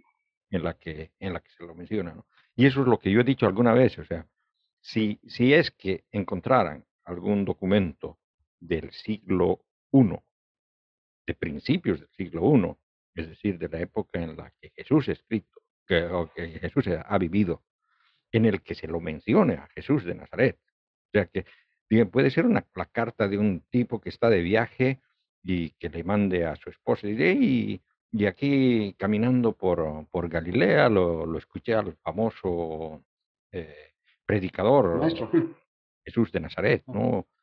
O tal vez, si, es que no era famoso, ¿no? Que escuché a un, a, un predicador llamado Jesús de Nazaret que enseñaba tal cosa, tal otra cosa, ¿no? Si, si, si encontraran algo así, cambiaría de opinión. Sea, que me demostraría sí, sí, pero a ver, a ver, hay algo que te, voy a, te voy a, te voy a, ya que, ya que habíamos... No hay, no hay. Sí hay, sí hay algunos, sí hay. a Jesús vienen. Bueno, eh, mira, después, hay, eh, después, hay, una mención. Después de la caída de. de claro, pero si tú me dices del siglo, no te olvides que la estela de Tel Dan ya está por el 800 y tantos y David es del, del, siglo primero, se puede decir, del siglo eh, X se puede decir, ¿no ve? O sea, está, o sea, estamos hablando de siglo y medio después. La, la, estela de, de Teldan es del siglo IX antes de la era. No, no, del siglo VIII, del siglo VIII, ¿ya? Eh, y, la, y, la, descubrió Abraham Biram. Entonces, pero más o menos un cálculo son 150 años después. Mira, si vas eh, y, y, yendo más cerca, bueno, entonces, de Jesús efectivamente tienes algunos escritos de Tácito, qué sé yo, en el siglo Yo antes también pensaba de que David era como, el, como, ¿cómo se llama? Como el que te decía, el, inglés, el rey Arturo. Claro, claro, pero sí, cierto, cierto, pero hay una cosa, ¿no?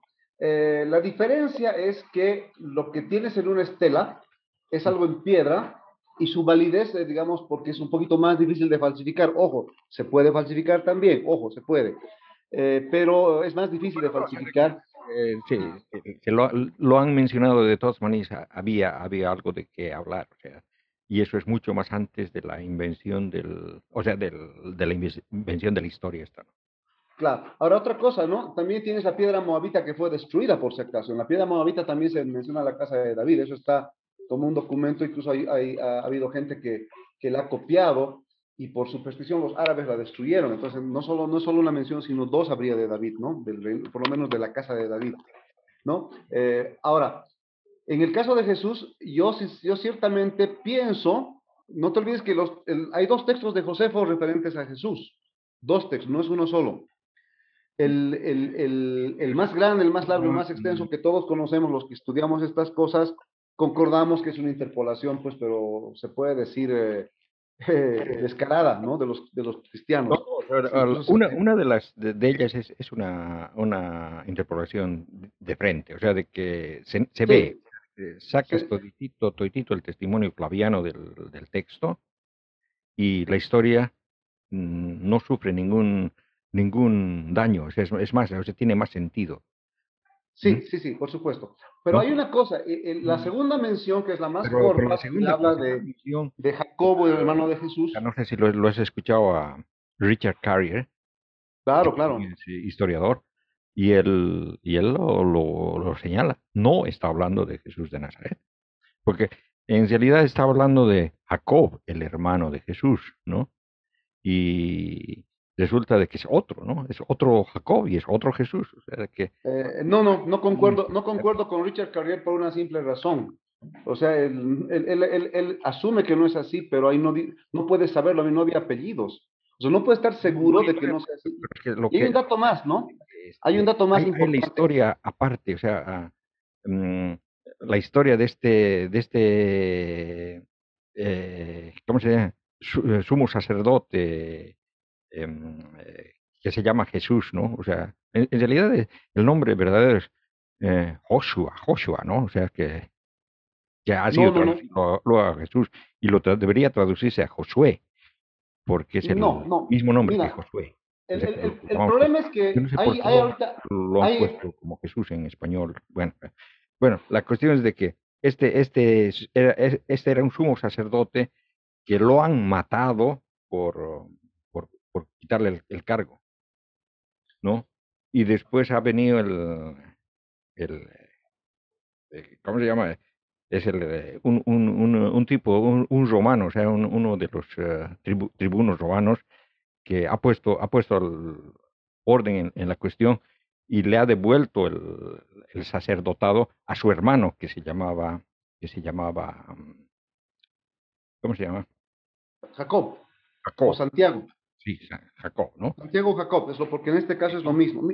sí, pero Oscar, si me permites una, contando, lo que está contando en ese, en ese pasaje que lo toman como si fuera cristiano, es la muerte de este, de este Jacob, el hermano de Jesús. Ah, pero ojo, ojo, si me permites un segundito, ¿no? Esto bien, ya lo debatimos antes. Yo no concuerdo con Richard Carrier porque Carrier, para, para decir lo que dice y su posición miticista, se tiene que salir de muchos canos, va destruyendo otros, otras, otras bases que para nosotros son históricas. Y el otro es de, eh, Robert eh, Price, ¿no? Price, y tiene un debate con Bart Ehrman que está en YouTube, yo lo he visto varias veces. Oh, y, el, se, lo mete al bolsillo, no tiene argumento. Pero más allá, más allá de atacar a, los estudiosos. En el, debate, o sea, eh, desde el punto de vista de, de, los argumentos, lo ha ganado Ehrman pero no, no sé, o sea que me parece, me parece que tal vez Robert Price tiene mucho respeto a Herman porque no ha utilizado los argumentos que debería. O sea que... Sí, pero, pero un poco volviendo a lo que comentaste, ¿no? Eh, yo he tenido acceso en español, obviamente, a una copia de los textos de, Josefo. Y la verdad que están, están, están tan limitados a eso. O sea, el, deducir que Nada que ver, o sea, lo que dice Carrier no tiene, no tiene fundamento. Oh, sí, sí, sí. la, la, la, historia esta del, eh, del, eh, de la muerte de ese, de ese Jesús y del, eh, bueno, de ese Joshua, que, que después está también en, en, en, en Josefo, en otra parte más adelante. O sea que em, lo han matado, lo han matado a ese, a ese, a ese Jesús y, y se, se han adueñado del, del del cargo este de, sumo sacerdote. Y después, mm, después ha venido han venido los romanos y le han dado el, el cargo de, sumo sacerdote a su hermano, a, Jacob, el hermano de Jesús. Y después a este Jacob, hermano de Jesús, lo han matado, lo han, le han, lo han apedreado. ya, perfecto. Es, está esa historia. Está esa Sí. Mm, yo no, yo la busqué, no, o sea, voy a revisar, o sea, no, no. No sé, En, e, la computadora que estoy grabando, ¿Ya? Eh, la uso exclusivamente para grabar, o sea, no tengo nada, pero en, mi otra computadora tengo, tengo el papel, lo puedo buscar y te, te mando. Perfecto, está bien, perfecto. Bueno, uh, bueno, con, si quieres continuamos con, con, otros mitos de la Biblia, no sé, si quieres, mira, una de las partes que yo había preparado un poco es el tema del Éxodo, que es mi fuerte, porque eh, de hecho, me han hecho entrevistas en Bolivia, también en otros programas, y, es la parte que más eh, podemos charlar si quieres. De egiptología trata de eso, ¿no es cierto? Claro. que ese, ese, esa era la, la, idea principal cuando te invité realmente. Y claro. Claro. Sí. Eh, a, ver, yo, yo, por ejemplo, soy de los que piensa que, que es más fácil tejer una mentira desde un punto de vista político en base a hechos reales que a hechos totalmente inventados. Porque puedes poner los personajes y después con los años, cuando la gente de la antigüedad no entiende, puedes modificarlos. Entonces, eh, yo por lo menos creo que el éxodo hebreo, digamos, si vamos a hablar de, la presencia en Egipto, está basada en medias verdades, ¿no? Está, eh, hay, una, hay evidencia de una presencia semítica o multiétnica que tiene, tiene, tiene obviamente alguna conexión étnica con los, con los cananeos, que estuvo presente en Egipto y de eso tenemos montón de pruebas. Entonces yo pienso que la historia que se maneja en el Éxodo es una distorsión de eso y tratar de hacer una versión nacionalista de algo que no era directamente relacionado a la nación de Israel. Entonces yo sí creo que que muchos de los episodios que se cuentan en el Éxodo son una tergiversación de la realidad, ¿no? Y, por ejemplo, podría decir a, poco a, grosso modo que tiene mucho que ver con la invasión de los Ixos, ¿no? En, el, en la dinastía eh, por el 1750 y tantos ante Cristo hasta el 1552, que es donde se llama el segundo periodo intermedio, ¿no? Y ahí es donde hay una evidente entrada de, semitas y también de otros pueblos, urritas, eh, hititas y todo estos que seguramente eran una multietnia, pero seguramente con algunos reyes de predominante origen semítico, y, ese, y, la expulsión de los egipcios hacia Canaán deja un residuo en la región, no en Israel solamente, sino en la región de, gente de, de, ese lado que había sido expulsado. Entonces, lo que hacen los israelitas, recogen esto y lo tergiversan, ¿no? Y, cuentan su historia a su modo. Entonces, sí tiene algo de, real, pero la mayor parte son mitos, ¿no? Bueno, para, para aclarar esto, o sea, mm, en cuestión de, fechas, eh, se supone que más o menos el eh, patriarca Abraham ha vivido en, en, la época en la que él está mencionando, ¿no? Es el siglo XV antes de la era común. O sea que en este caso, digamos, Abraham... Más tendría que ser. Mm, eh, contemporáneo con, con, Moisés, pero en la Biblia a Moisés en realidad son por lo menos unos 600 años después. A ver, es, es, un poco complicado datar a Moisés porque, a ver, uy, hay, hay, hay, una cosa importante cuando se estudia el éxodo, mi estimado Oscar, y es esto, ¿ya? Eh, cuando tú escuchas los, relatos bíblicos, obviamente plagados de camellos, estas historias, ¿no? De, de la venta de José a, a, Potifar y toda esta historia, eh, el periodo te demuestra un, una época donde Canaán está habitada por apenas algunas pequeñas ciudades-estado prácticamente desérticas. O sea, eran pueblitos que estaban ahí, ¿no? Claro.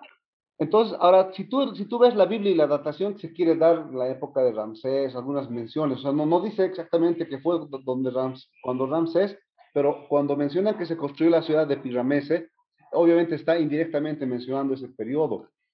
Pero ahí te vas a dar cuenta, si, tú, si nos ubicamos en el periodo tanto de Tutmosis III, que es uno de los candidatos a ser el faraón del Éxodo, o de Ramsés II, que es otro de los que prefiere hasta Hollywood, vamos a encontrarnos con que Canarias son ciudades pobladas por ciudades fortificadas, eh, por, ciudades dominadas bajo el, imperio eh, eh, egipcio. O sea, Canaán en ese tiempo, desde Tutmos III, ya eran tierras del imperio egipcio. Por lo tanto, una salida de esclavos a una tierra libre es totalmente improbable en ese tiempo. ¿ya? El único momento donde esto funcionaría es precisamente en la todavía antes de las, de las, de las incursiones de Tutmosis III a, ¿no?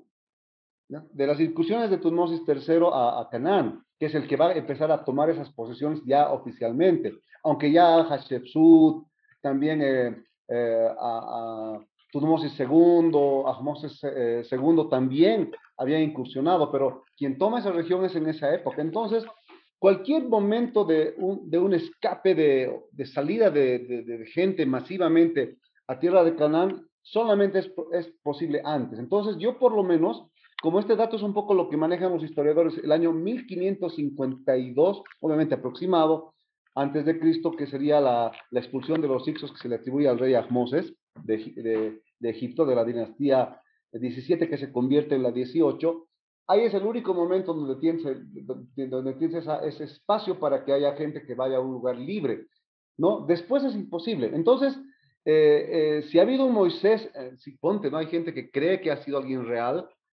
podría haber sido también que haya, que haya sido uno de los líderes Ixos, a mí no, me, no lo descartaría, ¿no? Sería, pues, sería 1500 antes. Entonces, Abraham tendría que haber sido más bien de periodos anteriores y coincidiría en mis, en mis datos, digamos, en el siglo XVIII, XIX, antes de Cristo, o sea, eh, podría, entrar, podría caber, o, o, siglo por lo menos XVII, ¿no? En, precisamente en este periodo de migración de semíticos entrándose a Egipto durante el periodo de los Ixos. Para, tendría más, más sentido, ¿no? Porque datar a Moisés, muy concretamente, para mí es imposible.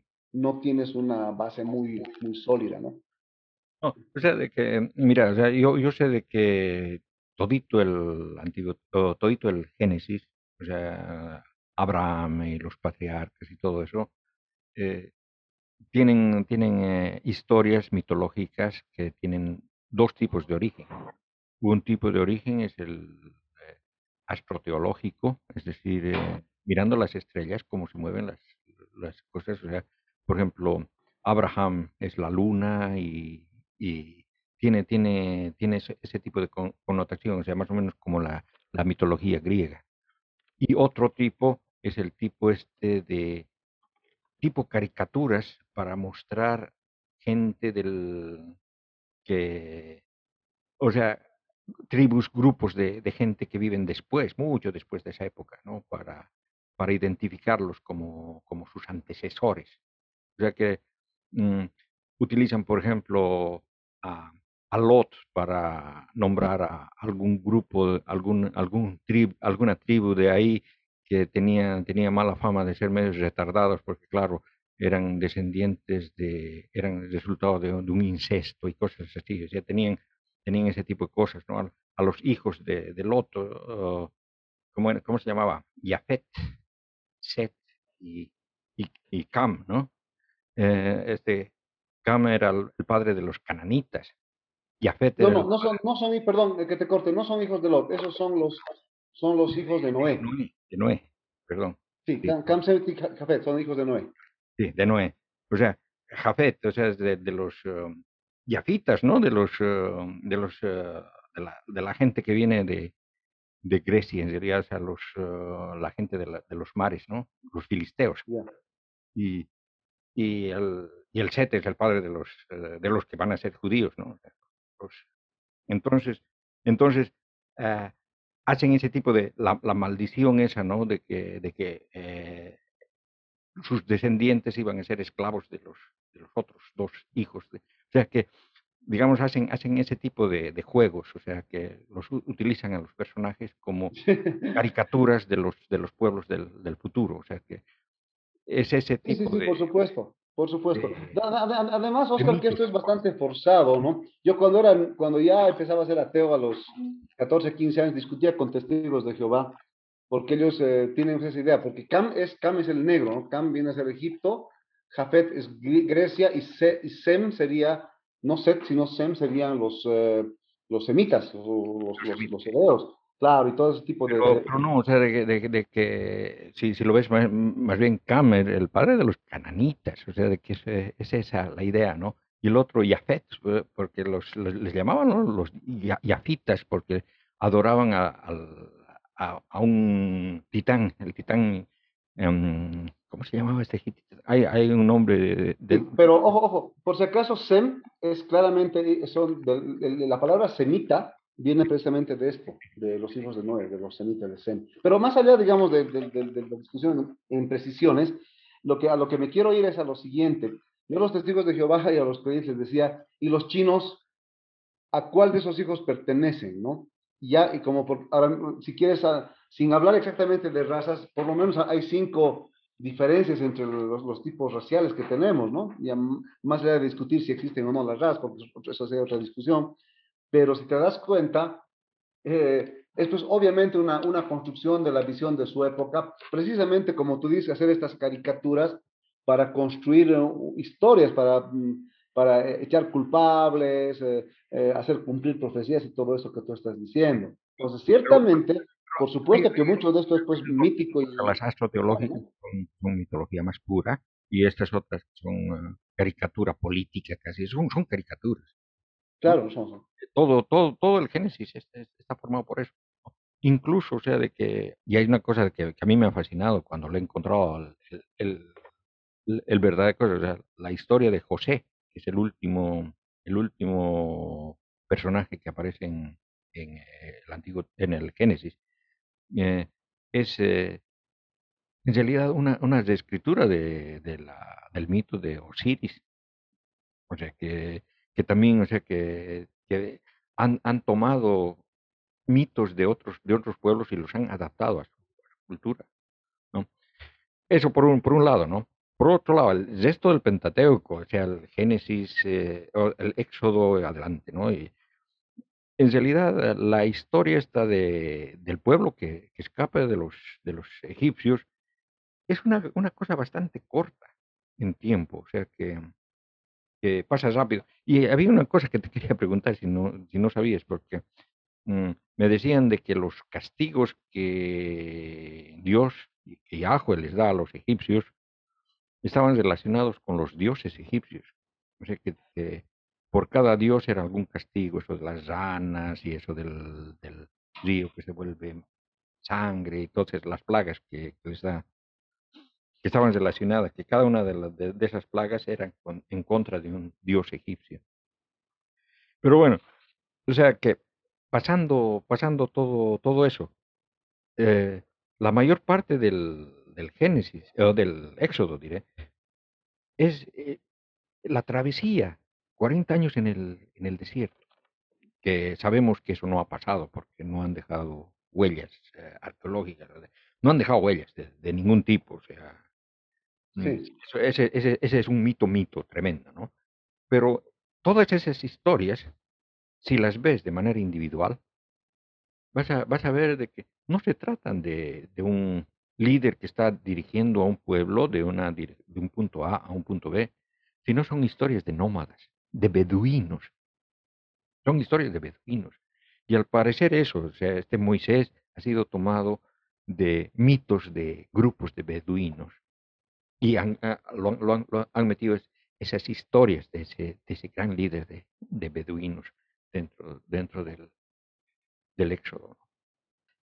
A ver, eh, que, para mí, para mí, toditito el Pentateuco, bueno, ya mucho más que el Pentateuco, la historia de Deuteronomista, o sea, Reyes, eh, Josué, Josué, Reyes, Samuel y todo, todo eso es, eh, mito. A ver, yo, yo, yo tengo otra visión respecto a esto, ¿ya? Y te voy a explicar por qué, porque afortunadamente tenemos paralelismos aquí en el mundo andino, ¿ya? Por ejemplo, eh, cuando nosotros pensamos en los aymaras, no sé si tu público conoce mucho de eso, seguramente tienes algunos amigos bolivianos, peruanos y sudamericanos, ¿ya?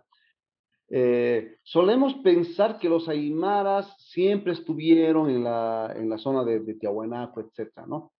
Entonces, cualquier historia que atribuyamos al, al, pasado a los aymaras, probablemente no sean los mismos aymaras que han hecho ciertas hazañas en ciertas leyendas, sino sean préstamos de otras culturas que estuvieron antes, porque de hecho, aunque esto no está totalmente comprobado, pero hay buenos historiadores como don Valdemar Espinosa de Perú, ¿no? Que eh, soy admirador de él y ha sacado muchas cosas a la luz de la nueva, si quieres, visión de, de, esa época, de la época incaica y preincaica en, en, toda Sudamérica. Valdemar plantea que los aymaras probablemente hayan venido de Coquimbo, ¿no? Eh, entonces, cualquier cosa que los que estaban antes de los aymaras y, seguramente los que han hecho muchas de las hazañas míticas no eran los mismos aymaras, sino eran los eh, taipicalas, ¿no? Que son la, civilización que estaba antes en Tiahuanaco. Y no se sabe quién estaba mucho antes. Entonces, mira un ejemplo muy interesante, ¿no? A veces cuando no tienes textos escritos y la gente se va fusionando con otras culturas, terminas asimilando las historias de un pueblo sobre el cual no vivió esas historias. No sé si me dejo entender. o sea, ¿ya? Entonces, lo que yo digo es esto. El éxodo, esa conquista militar de, los, de unos eh, judíos saliendo del éxodo y tomando Canaán, etcétera, no tiene, no tiene un respaldo histórico. Finkelstein dice que eso nunca ha existido. Sin embargo, lo que puedes tú ver como algo probable es oleadas de Ixos saliendo después de que Ahmoses los expulsa asentándose en estos lugares y contando a sus tataranietos su, estadio en Egipto. Entonces, para mí, el, éxodo, en cierto modo, porque los Ixos se han ido a muchos lados. Hay gente que dice que ha llegado hasta, hasta Grecia. Hay, hay leyendas en otros pueblos de esta gente, ¿no?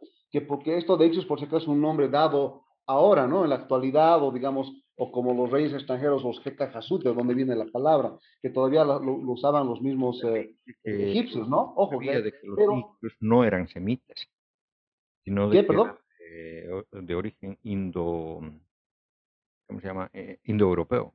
No, no, no, no, no, no, no, no. Eh, en esto, en esto solamente, solamente Belikovsky es el que dice eso. El único que dice que son los que los...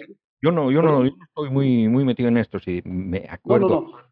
No, es que, es, que mira, el problema es ese, ¿no? O sea, Belikovsky es el único que puso en que los que, encuentra algunas cosas grecomicénicas en los Ixos, no, pero la mayoría, que te, lo que te va a decir cualquier erudito en este tema de los Ixos, los Ixos son, son grupos multiétnicos, ¿no? De todo tipo, hititas, urritas, incluso de nubios seguramente, ya que son seguramente eran, eh, han sido grupos invasores extranjeros, pero también hay hay varios que son eh, totalmente semíticos, incluso algunos de los reyes Ixos como Kion ¿no? de los más importantes, que, mantienen sus raíces semíticas. Y, y, además hay ciertas tradiciones semíticas, eso de, mm, de, por ejemplo, enterrar animales cerca de, las tumbas y todo. O sea, hay un debate sobre esto, pero hoy en día, por supuesto que, que la, que la, que la raza predominante de los Ixos eran, eran semíticos. Solo uh, es el único que planteó que eran, eran arios, indoarios, qué sé yo, eh, indoeuropeos, ¿no? Entonces, no, y algunos griegos, ¿no? Porque han encontrado una que otra cosa, pero yo pienso que eso puede ser algunos artefactos. No te olvides que había comercio, ¿no? Entonces, el hecho de que tú encuentres una, un artefacto, en mi caso, en Bolivia, un artefacto norteamericano, no dice que la gente que viviera aquí era norteamericana, por mucho que toda mi casa esté llena de aparatos norteamericanos. Entonces, eh, Belikovsky ha sido, es un poquito especulativo, ¿no? Pero los Ixos eran semíticos y, en las mismas tradiciones que tienes incluso siglos después, hasta llegando a Manetón en la época de, de la época de los Ptolomeos en, en Egipto, tienes datos de que si, si, hay una, si hay una especie de referencia a una conexión de los Ixos con gente semítica y hasta con los mismos israelitas. Obviamente decir que ellos eran los israelitas en sí es discutible, ¿no?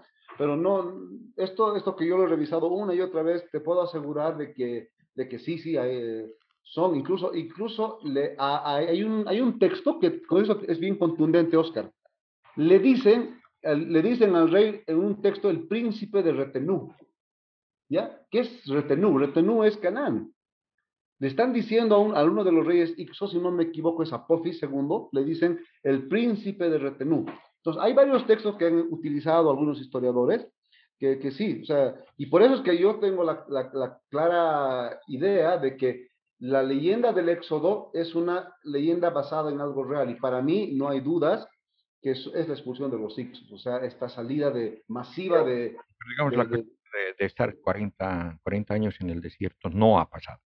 No, no, no, no, no, no, para nada. Eh, es lo que, lo que le, eh, en, en, mi libro comparo, o sea, la marcha que, que hubo en Bolivia, eh, la marcha por la dignidad de los indígenas del oriente, que vinieron desde, desde el oriente de Beni y Santa Cruz hasta La Paz. Ya. La, la distancia que recorrieron es más o menos eh, el, eh, un poquito más que, el, que, la distancia que tienen que recorrer, que tuvieron que, que, el tamaño de ese desierto que pasaron. No, no, no, no, no, ha habido, mira, tal vez ha habido un viaje largo que, con mucha gente, que se el, el, desierto este tiene más o menos el, el tamaño del departamento. Sí, sí no, no. O sea, esas, esas, son leyendas, los años tienen, tienen, que ver con los números, numerología para darle cierto sentido idealístico, ¿no? No, no, no, ha, habido, no ha habido 40 años. Sí, no, o sea, eh, mm, pero lo, lo, que, lo que cuentan, o sea, el, el, asunto es ese, ¿no? De que en ese tiempo, en, ese, en esos 40 años, hay muchas historias de Moisés. Claro, no. O sea, muchas historias de Moisés dirigiendo al pueblo en el, en el desierto, con diferentes cosas. Se va creando todo, toda la historia de, de Moisés y Aarón y el, y el tabernáculo y, el maná y todas esas cosas. Es, todo, todo, eso es, eh, digamos, pegado, pegado a... Mm, y son historias de beduinos, son, son historias de, de, un pueblo nómada, no, no de un pueblo que esté yendo con un objetivo. Y Moisés tiene que morir antes de, de que llegue al objetivo, porque si no, no tiene sentido. Y es por eso de que lo hacen, lo hacen envejecer a Moisés, ¿no? Para que para que sí, sí, sí, sí, sí, sí. o sea, porque yo, por supuesto, ¿no? El ponte de, de algún contexto real que puede haber algo en, la, en alguna de esas historias o, u otras historias de otros tiempos también que, las, que, la, que la gente las ha puesto al mismo momento, ¿no? Que pueden haber sucedido, ¿no? Porque de hecho en, en, la investigación que yo tengo, tú sabes que en las fuentes, en mi tesis, en las fuentes egipcias, ha habido alguien que ya conocía estas leyendas y es pues eh, Manetón que es un historiador, eh, si quieres, greco-egipcio de la época eh, del segundo, del eh, Ptolomeo Alejandro II, donde se empieza a hacer la biblioteca de Alejandría, o sea, de uno de los grandes Ptolomeos, ¿no? Entonces, él es el que, el que encuentra a un Moisés, porque seguramente a su alcance, obviamente eran, eran gente de orígenes griegos que van a, terminar con, la, con, el periodo de Cleopatra, ¿no? Se llama la época lágida o tolemaica, ¿no? Que son los últimos reyes griegos que gobiernan al antiguo Egipto. Y ellos tienen, eh, eh, mejor dicho, este señor encuentra a un tal Osarsef, o incluso dice Moisés es Osarsef. Y, hay una, historia larga sobre eso que, bueno, no quiero profundizar, alguna vez lo he hecho en otros, en otros, eh, en otros medios, pero ha habido intentos, incluso te estoy hablando dos siglos antes de Cristo, de tratar de dar con Moisés. O sea que la leyenda existía por los hebreos, era conocida por otros lugares, o sea, por los, por los griegos, los egipcios, conocían estas historias, porque no te olvides que las Septuagintas se traducen en, en, en, Alejandría, ¿no es cierto? Que son sabios judíos. Entonces, había un contacto. Entonces, los mismos egipcios estaban buscando quién pudo ser, y este señor, que es Banetón, un historiador egipcio, dice que es Osarse, que es un sacerdote, y, y lo ubica en los tiempos de, eh, finales de la época de... Pero hay, hay aspectos que, que, lo, que, lo, llevan a, a, un nivel más mitológico. O sea, por ejemplo, el asunto este de que él ha sido el que ha recibido las, las tablas de la ley, porque, digamos, no es el único, no es el único, o sea, que hay en, en otras, uh, en otras mitologías cercanas de la región, hay siempre claro. eh, la persona, o sea, el, el, el personaje que recibe las, las tablas de ley, el que da la ley, ¿no es cierto? Las, los mandamientos. Claro. Y en eso, eso, esos mandamientos um, generalmente los hace uno que es el dios Sol. Generalmente, ¿no? Y, y tiene otro aspecto, lo que te decía de, de la muerte. O sea, eh, Moisés muere en la Biblia. Sin embargo, hay otros dos, uh, dos, hay otras dos historias judías muy reconocidas, en realidad, que que tal, que tal vez son mucho más limpias, bueno, son, igual mito. O sea, lo, que ha escrito mm, Josefo, ¿no? O sea, la, historia de los judíos, ¿no? De Josefo y mmm, eh, Filón de Alejandría, que, ha escrito la, la, vida de Moisés. En, en ambos, o sea, ni, ni, ni en Josefo ni en Filón de Alejandría Moisés muere, sino que es llevado al cielo, se lo arrebatan al cielo, más o menos como, como a Rómulo, ¿no? O sea que mm, se lo, se lo como a Enoch. Y, y eso sucede en la Biblia también con, ¿cómo se llama este otro? Enoch. Eliseo, que también es otro, otro personaje Eliseo, de características solares, o sea que al parecer se los, se los llevan al, al, al cielo para que iluminen después, ¿no? El, el sol, ¿no? Y eso toman los, los cristianos eso creían los cristianos uh, a un principio porque en el Apocalipsis eh, se supone de que vienen los, los dos testigos y se supone que los dos testigos son Moisés y Elías porque son los dos que nunca han muerto y que recién van a morir en el, en el fin del mundo, ¿no? Aunque, sí, sí. A, a, aunque a decir verdad, hay otro que, que tampoco no ha muerto que se llama Enoch. Enoch. El libro Sí. de Enoch, claro. Eh, Está en eh. Enoch, pero no, no ha muerto, pero se lo, han, se lo han llevado al cielo. En un, carro, en un carro de los dioses, sí. Sí, sí. después se lo han llevado al cielo. Pero en el cielo se ha convertido en un ángel, ¿no? En, los- en- en el, en el libro de Enoch, ¿no? Es el metra- Metratrón, ¿no? El, el ángel de fuego. O sea, de que, mm, digamos, digamos, hay esa- esa- esas conexiones mitológicas. Y, y sobre todo el asunto este, ¿no? De que ha brindado la, la ley. Bueno, Sí, sí. Mira, una, un- eh, mira, Moisés está calcado de Sargón de Acadia, tiene mucho de la, de la, de la leyenda de Sargón, eh, ¿no? Que es un, eh, lo de la cesta en el, en el río, que los salva una mujer, etcétera, ¿no? Es una, y llega después a ser un, alguien triunfador, eso es muy parecido.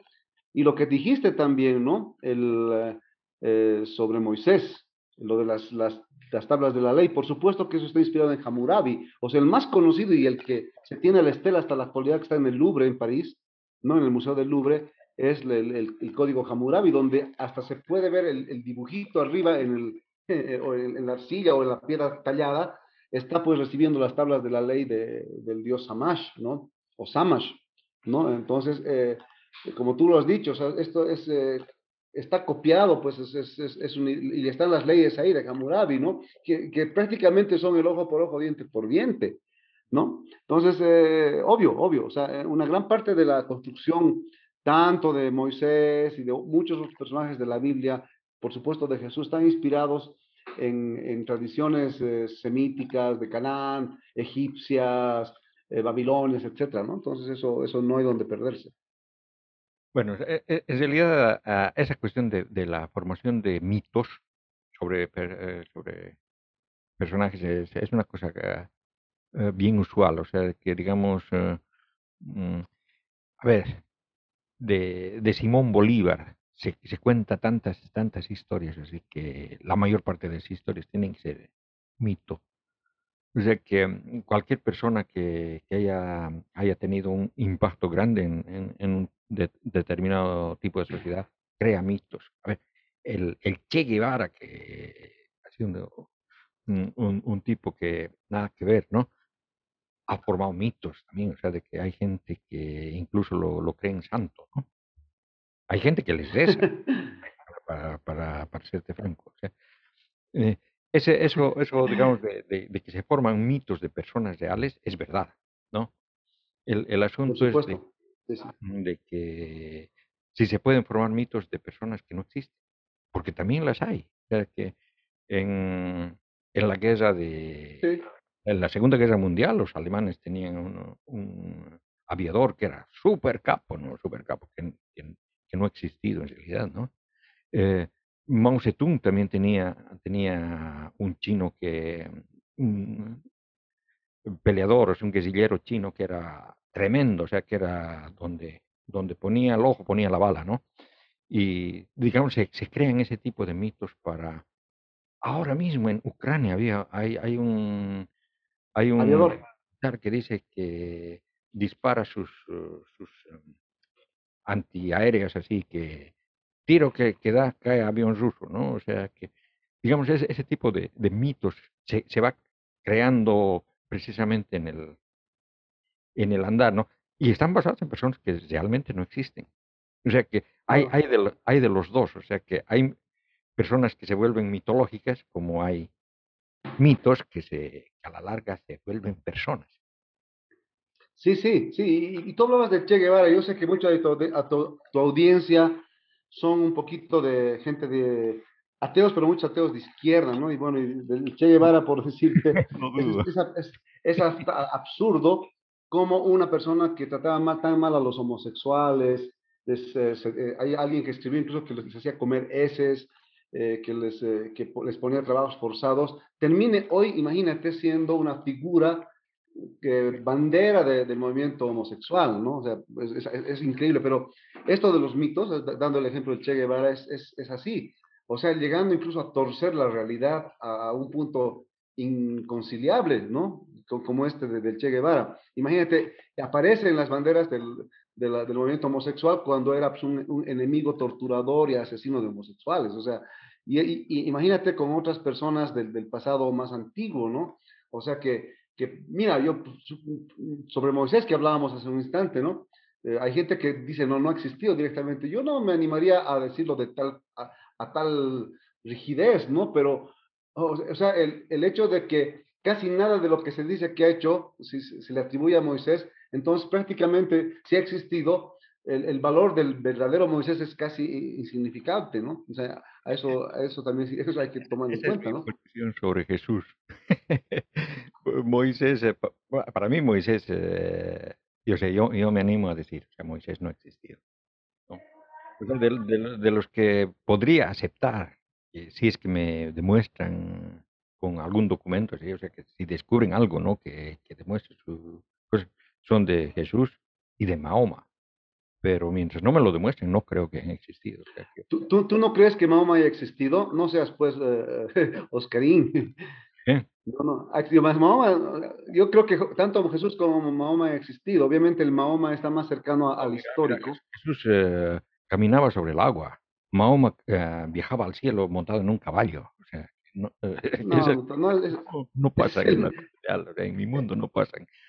Pero sabes que una cosa, pues, eh, hay, algo sobre Mahoma que, que, sí lo acerca, ¿no? No te olvides, yo ahorita no me acuerdo cuáles son, si los sunitas o los chiitas de los musulmanes, precisamente tenían peleas ya en tiempos muy cercanos a la, a la vida de, de, Mahoma, precisamente por quienes debían ser los que heredan, digamos, el gobierno de, de, los imperios, del imperio musulmán. Y precisamente es por una consanguinidad con Mahoma. O sea, yo, yo sinceramente no soy muy fanático, pero yo creo que sí, Mahoma sí ha existido, sí ha existido. los que se dicen familiares de Mahoma, dirigidos por su esposa Fátima, que es, que es, la, eh, que es el, grupo chiita, y los, eh, los que eran de, de, sus discípulos, los discípulos de Mahoma, los califas, ¿no? que, que, son del grupo suní. ¿no? Y yo te digo, exactamente lo mismo ha pasado con Jesucristo. O sea que tenemos el grupo de los familiares de Jesús, o sea, Jacobo, el, el, grupo de la familia de Jesús y el grupo de los apóstoles, ¿no? Pedro. Y, tenemos después a Pablo más, ¿no? Que se, se mete, ¿no? O sea que habían, habían, habían ese tipo de peleas también internas. O sea, eso lo vemos en el Nuevo Testamento. El Nuevo Testamento está lleno de eso. Pero a diferencia, Oscar, en el caso de los cristianos, no, no, no, ha persistido alguien que todavía en la raíz de eso se atribuye un origen directo con Jesús. O sea, después del tiempo, hay, claro, hay gente que reclama que sí, incluso hasta en esto del código da Vinci, ¿no es cierto? El supuesto hijo de María Magdalena. Pero en el caso de Mahoma, eh, el, crecimiento de su imperio es casi inmediato. Por lo tanto, yo, yo no, o sea, no es cuestión de discutir, pero yo no me cuestionaría mucho la realidad de, de, Mohamed. O sea, yo sí creo que ha sido alguien real. Obviamente, pues que no caminaba en, caballos en el cielo, etcétera. Más bien, parece que era más bien un tipo bastante sanguinario, porque hay relatos que él mismo descuartizaba personas. O sea, eh, yo lo he visto en debates eh, históricos, hay, hay unos de, incluso de si, la religión musulmana es buena o mala o es una religión de paz, ¿no? Es muy bueno que donde habían datos que yo no conocía de los hadices, ¿no? Que son obras también cercanas a su época, que son más antiguas que, que el mismo Corán, ¿no? Entonces, eh, yo sí creo que no, no me complico. La, bueno, del, del, del, Corán se supone que ha sido escrito por, pero, bueno, que ha sido escrito por, por Mahoma, ¿no? Pero que ha sido dictado por el arcángel Gabriel, ¿no? O sea que el arcángel Gabriel le ha dictado el libro y, y, lo han escrito tal cual está, ¿no? Y luego han aparecido diferentes copias con diferentes versiones y ha venido un, un, uno de esos califas y los ha juntado a todos y han creado una sola. Hay una sola versión del Corán. No, no, hay, no hay diferencias como en la Biblia. que no, no, se discute, el Corán es así y punto. ¿no? Eh, pero si, si, te pones a, estudiar el Corán como se estudia la Biblia, es decir, le haces el análisis textual, lo, lo que estabas explicando, vas a ver de que no está escrito por una sola persona. claro. tiene, tiene diferentes fuentes. Y tiene, tiene, tiene las diferentes fuentes contradicciones. Y, tiene contradicciones también, muchas. Todas las cosas, sí, exactamente lo mismo que la Biblia. ¿no? Es decir, es una construcción humana, o sea, no, no es, no es, no es eh, dictada por un profeta. O sea, no, no, no, para nada. Sí, sí, y, y, y, mira una cosa, ¿no? Eh, hay algo que con lo que me encontré cuando yo estudiaba historia, y esto puedo poner en paralelismos, ¿no? Eh, esto que llamas las, se llaman las dupletas que aparecen en la Biblia, en el Corán también hay ciertas dupletas, o sea que la misma historia contada dos veces pero con diferencias, ¿no? Y esto es muy común en, los, en, las, en la gente que maneja la tradición oral solamente sin la tradición escrita. Los chistes. Y un ejemplo. Si yo te, cuento, un chiste, eh, seguro que mañana pasado lo, lo, escuchas, pero con otros personajes, pero el chiste sigue siendo el mismo, ¿te das cuenta? Claro, por supuesto.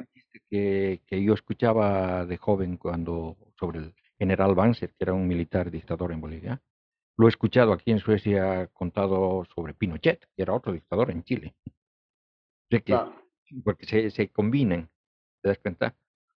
O sea que ese, eh, eh, digamos, digamos, lo que, lo que es importante es el, el, el punto, el chiste, el, el, punto de gracia, digamos, en el chiste. Sí, sí pero es tradición oral. Pero yo quería que y, la, y, las otras. Quería hacer un ejemplo. Oral, pasan por eso. Ese, e, el, el caso que te, que te mencionaba de, de Abraham y, y, Sara, ¿no? Con el faraón y, y con el. Eh, después hay con otros rey también, los mismos, que el faraón o el otro rey se, se enamora de Sara y, y Abraham para que no lo mate, para que no le quite para que no lo mate, ¿no? Y para quedarse con su mujer, le, se hace pasar por su hermana, es mi hermana, dice. Exacto. Después eh, pasan cosas. Bueno, la cuestión es de que esa misma historia se cuenta dos veces para, para Abraham y una vez para uno de sus hijos. La misma, exactamente lo mismo, ¿no? Sí, sí, sí. ¿no? Y lo chistoso de todo esto es de que en la, en la segunda, la segunda vez que cuenta la historia para Abraham, se supone que Sara tenía 96 años más o menos. Muy bien conservada, ¿no? Para que el faraón se enamore de una... Sí, sí, sí. Y de, y de hecho, mira, ya que tocas este tema, eh, tú sabes que, ¿tú, ¿tú, has escuchado hablar de las tablillas de Mari? No. Ya, Mari, Mari es una zona en Mesopotamia, ¿ya? Hay, hay, las, ciudades, las poblaciones antiguas de Urartu, Mari, son lugares así, ciudades-estado, que pertenecen al territorio de Babilonia al norte, ¿ya? Eh, y Mari era, un, era, una potencia en cierta, cierta época, ¿no? Eh, la época an antes de los hititas. Y en ese lugar se encontraron unas tablillas de Mari, muchas. Ya he encontrado la historia de la mujer mayor que le da un hijo a un, o sea, la misma historia de Abraham, ni siquiera esta historia que conocemos de tanto que se atribuye a Abraham como a Isaac, este mismo hecho con el faraón y una de las versiones creo que es con, con Ahimelech, que supuestamente es rey de Filistea, que además es anacrónica porque en esa época no estaban los filisteos ahí. Están contadas en las tablillas de Mari, imagínate. Entonces, eh, eh, o sea, ni siquiera son mitos eh, creados, sino son copiados, ¿no? O son plagios, en cierto modo. Y yo te decía, aparte, un poquito antes de que me, que me interrumpas, te quería comentar algo de, de, los incas, porque yo, yo, cuando yo, mira, he estudiado primero todo lo que es eh, eh, historia de, de, Egipto, por, por la relación de Grecia, eh, digamos, de Israel, de la zona, porque me gustaba, ¿no? Babilonia, todos lados conozco bastante. Y mi historia, la, la, de mis pueblos aquí en América, la conocía poco, pero estos últimos años, por hobby, cada que tenía tiempo, empecé a leer un poquito a María Rostorovsky de Perú, a Valdemar Espinosa, y me encontré con algo muy interesante. Por ejemplo, también hay dupletas en las tradiciones de los incas, por ejemplo, ¿no? Eh, hay, un, hay un hecho muy, muy interesante que se le atribuye a Pachacútec y creo que se puede, los historiadores de acá, de, de América del Sur, le atribuyen a Pachacútec el momento de la expansión del imperio incaico, ¿no?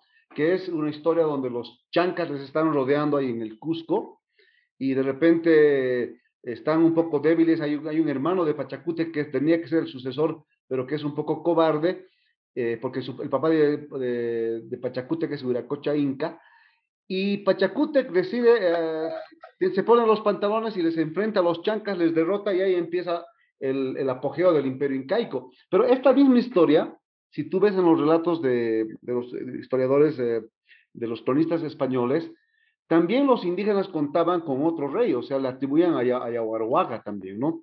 que es el, otro, el, el, que llora sangre, otro de los reyes anteriores a Pachacútec. O sea, mira, ni siquiera es una cosa solamente que se haga por falsificar la historia, como a veces le hemos acusado, yo, yo particularmente a, a, Josías o a algunos escritores, sino que es una cosa que se da precisamente por esta fragilidad en lo oral, ¿no? Y es más, creo que leí incluso que son tres versiones, que al final la, la que se toma más real y se toma aceptada por, por digamos, coincidencia o, concordancia entre los historiadores es la de, la de Pachacútec.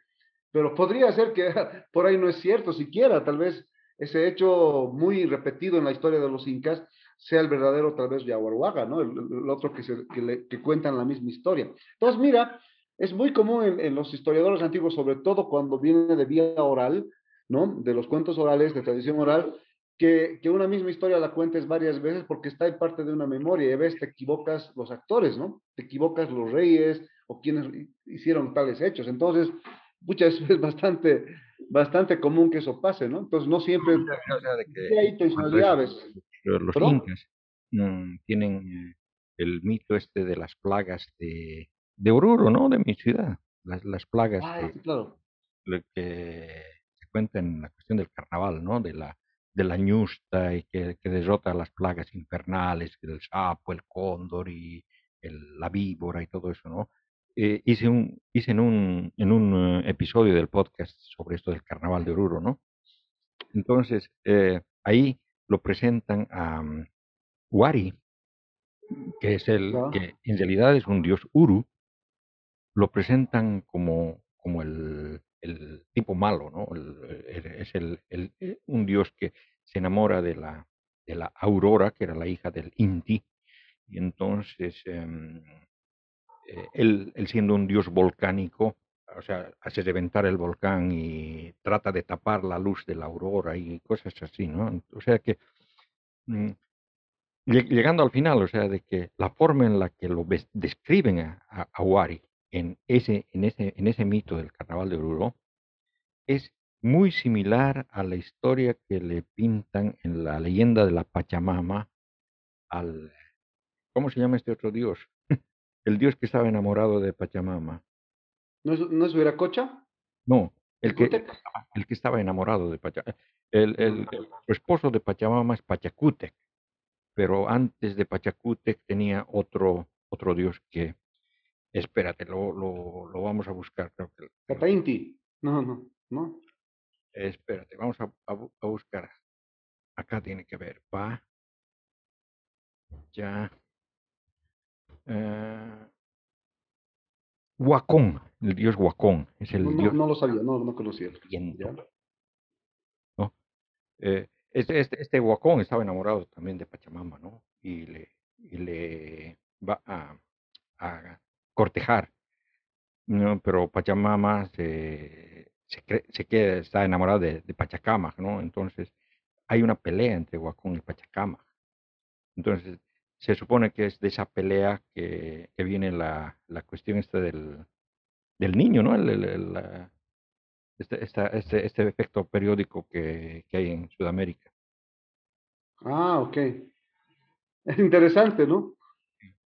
No, sí, esta, esta cuestión de, los, de, la, de la mitología es, es por eso que me fascina, porque eh, en, realidad tratan de explicar cosas que, que hay en la realidad utilizando fantasía, y, y, realmente una fantasía increíble, realmente, ¿no?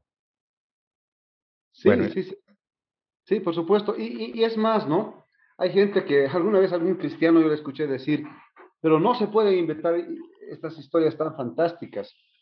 Y me quedó un poco el, yo dije, ¿por, por qué no puede inventarse? O sea, acá no tenemos creatividad. Y alguna vez, mira, yo ahorita no me acuerdo, pero una tarde que no estaba, estaba de ocioso, intenté inventarme un hecho mitológico, ahorita no, no tendría que re revisarlo. En una tarde hice una historia, unas, unas cosas bien raras, que se, traten de ser originales, que no repitan nada. Y te, te cuento que lo logré. Te estoy hablando hace unos 15, 20 años. ¿Ya? Entonces, incluso inventarte algo totalmente descabellado, algo totalmente nuevo incluso, es factible. O sea que la gente que, que dice, no, que, que, estos hechos son reales porque, porque nadie puede inventárselos, la verdad que es fácil inventar más bien. Creo que jugando un poco con la imaginación, puedes crear cualquier tipo de cosa nueva, incluso plantearte universos que parezcan imposibles como hacen la gente que, que genera películas, pero tú puedes crear. Ahora, lo más común en la gente antigua es que alguien haya inventado algo, algún mito, escuchas algo parecido y, y cambias un poco los detalles, ¿no? Como es el caso, digamos, de, del diluvio judío, digamos, ¿no? O, hebreo, que es en realidad unas distorsiones de Siusudra, Atrajas o, o que son las babilónicas y eso, o sea, mira, mesopotámicas. Los, los, los, judíos en el Génesis 1 copian el mito de babilónico, o sea, de, de Marduk con, con Tiamat, o sea, la, la claro. del, del dios uh, de los de los truenos contra, contra el mar, ¿no? o sea, el mar, el caos. O sea, y eso, eso lo, lo escriben, lo escribe el, el, de la fuente sacerdotal, quitándole toda la mitología. Entonces ya no hay, ya no hay dioses ni cosas así, sino, sino se trata de, mm, de, del caos antes de la creación y qué sé yo, o sea, que y, lo, lo, hace parecer a, en realidad no ni siquiera le, le llama Yahweh, sino le llama um, Elohim, lo hace, lo hace parecer muy parecido a Marduk, ¿no? O sea, el momento de, de crear el, el, el, universo, ¿no? Con, con su palabra y todo eso, ¿no? Claro. Claro. Sí, eh, y mira, en, en, Egipto, por ejemplo, tienes varias historias diferentes por, por, ciudades, por zonas del mito de la creación, la Ojeada, la Eneada, ¿no? Después tienes la, la hay varias, ¿no? y hay una, hay una que es la de un mito de la creación donde el dios principal ya no es eh, ni Ra ni estos dioses solares, sino más bien es el, dios Ptah, ¿no? Y Ptah es un dios que crea con la, mediante la palabra. Mm. Entonces también puedes encontrar paralelismos en, en eso, en el mito de creación judío, con los mitos eh, de ciertas, eh, de algunas de las ciudades de Egipto. Ha, ha, habido gente que ha hecho el trabajo, ¿no? incluso encuentra mucho más, eh, mucho más plagiado esto, ¿no? Hay gente que, bueno, son también teorías de, cada escritor, ¿no? Que a veces tratan de acomodar un poco para que se parezcan más una que otra, pero lo cierto es que siempre los judíos han estado sacando pedacitos de aquí, pedacitos de allá, ¿no? Y crea la tierra del, del cadáver, ¿no? Pero el asunto es de que cubre, cubre la, su creación con, con, el firmamento, ¿no es cierto? y, y le pone tapa para que no caigan las aguas de arriba, ¿no? O que creen de que en el cielo, o sea que encima del firmamento, lo que llaman, hay agua. Claro. Para explicar posiblemente la lluvia, no sé, o tal vez por el color azul, ¿no? Y... No, mira, además incluso hasta en, hasta en el idioma, Oscar. Mira, tú sabes, mira, yo, yo, aparte, yo he estudiado egiptología, conozco algo de jeroglíficos, pero también estudié teología en la católica acá. La gente que me conoce de cerca sabe que he hecho el, primer curso. Tú sabes, yo, yo hablo un poquito de hebreo, ¿no? Entonces, ¿sabes cómo se llama el agua? ¿Cómo se dice agua en hebreo? No. No Maim. Maim. ¿Y sabes cómo se dice cielo? No. Se dice shamaim. O sea, hay una, el, el, el, el, el infinito, ¿cómo se llama? La, es acuoso. Pues esto que estás diciendo incluso se recoge no solamente en su forma de pensar temporaria, sino es parte de su mismo, llega hasta el, hasta el punto lingüístico. O sea, la palabra, el cielo eh, tiene agua. Claro, por eso cuando, cuando ellos tienen, cuando tú ves relatos bíblicos del diluvio, salen las aguas de arriba y las de abajo. Es para ellos está claro eso, ¿no? Exactamente lo mismo pasa con los incas. Es decir, en, en la, en, el, en la historia de la Pachamama, eh, o sea, el, el Pachacútec, el, el, esposo de la, de la Pachamama, Pachacútec quiere decir el creador de la tierra, ¿no? es, el, es el dios creador, es el demiurgo en, en, en la mitología inca. Y, eh, pero es el, es el dios de las aguas, es de las aguas, ¿no? y como, como que está en el mar, también está en el cielo, porque también nos ponen que en el cielo hay aguas, ¿no? Sí, sí. Mientras, mientras que la Pachamama está, está en, la, en, la cordillera. Sí, ahora, ahora, ahora además algo, los, mira, el, el concepto de cielo como firmamento, creían realmente que era una bóveda sólida que sostenía el agua que estaba arriba. ¿ya? Entonces, cuando llovía era que, que, tenían, o sea, no entendían los antiguos lo que nosotros entendemos. Pues muy curioso, ¿no? Mira cómo la gente antigua, intentando explicar la realidad, inventaba cosas, trataban de dar respuestas, ¿no? Eh, y es muy interesante, o sea, es, para comprenderles a ellos tendríamos que un poquito entrar en su cabeza de los hombres antiguos, ¿no? Cómo, cómo interpretaban. Y obviamente esto del, del color del, del cielo, pienso que es una de las razones por las cuales ellos, pensaban, sobre todo el pensamiento hebreo o cananita posiblemente, ¿no? Eh, de que, de que eh, eran aguas retenidas arriba. Y en cierto modo también tienen razón porque de ahí llega el agua, ¿no? En cierto modo, ¿no? El agua que sube de acá al final en las nubes y tenemos la lluvia, ¿no? Sí, pero no sube tan arriba. claro. Sí, no, no, o sea, de que, digamos, digamos, o sea, la, la, la cuestión esta de la mitología va mucho más allá, o sea, que tienen siete cielos y sobre todo, sobre todo si, si, si nos ponemos a pensar lo que pensaban los eh, cristianos primitivos, los gnósticos, o sea, que tenían que cruzar siete, siete cielos, tenían que aprenderse los nombres de los ángeles que, que dominaban en cada, en cada cielo para poder pasar, ¿no? Cuando, cuando se morían. Claro son cosas. Bueno, no, sé qué más quieres, eh, digamos, eh, comentamos sobre algo más que te... Terminamos eh, aquí, Ariel. Muchas gracias y, que, no sea la última vez, o sea, que me, ha parecido muy, muy, muy buena tu, presencia, o sea, Gracias. que me hubiera gustado haberlo hecho todo el tiempo contigo, hubiéramos tenido unos programas tremendos. claro, sí, siempre hay, un conocimiento similar porque tenemos en muchas cosas, ¿no? Sí, bueno, o sea, tú, tú tienes eh, formación eh, realmente formal con esto de, de, la egiptología, o sea, de que yo tengo formación más que nada porque es, es, mi hobby, o sea, de que me ha, me ha gustado la mitología desde desde bastante joven y he leído bastante y sigo leyendo, o sea que tengo, tengo cualquier cantidad de libros sobre el tema y es por eso de que, de que quiero hablar de esto, porque es un tema que a mí me fascina. O sea, todos los mitos, o sea, no solamente, no solamente los mitos bíblicos, sino todos los mitos. Sí, sí. Y lo, lo bueno del programa, yo digo, lo que estás haciendo ahora, lo que estamos haciendo juntos, es que entre las personas, obviamente, mucho de tu público es ateo, pero hay gente que tiende a creer eh, muchas de las cosas, las considera probables. Y, realmente, cuando ya un poco vas eh, sacando las, cada cáscara, ¿no? Del nivel de, de cada cuento, cada mito, te das cuenta de que realmente hay, después, digamos, si no 100%, 99,9% eh, producto de la, del genio humano, ¿no? y hay muy poco de verdad, ¿no? en realidad no, no, estoy muy seguro si mi público será 100% ateo, porque eh, en realidad nunca me, he podido encontrar con ellos, o sea que, mm, y digamos en, el, en algún episodio incluso he tenido como visita a una persona creyente, ¿no? Yo te voy a contar algo antes de irnos un poquito, sí, sí, sí, igual sirve para, para el recuerdo. Cuando yo era creyente, en la iglesia carismática nos decían que leamos, algunos jugaban a esto, dejar la Biblia, orar y abrir una hoja específica donde te daba un mensaje para tu día, ¿ya? Eh, y muchos, muchos lo hacen hasta ahora, ¿no? En la iglesia carismática de en, Cochabamba. Es una manera de ver la Biblia como un libro mágico. Exacto. Y mira lo que me pasó. O sea, mira, si yo fuera creyente diría que esto es un hecho mágico, qué sé yo.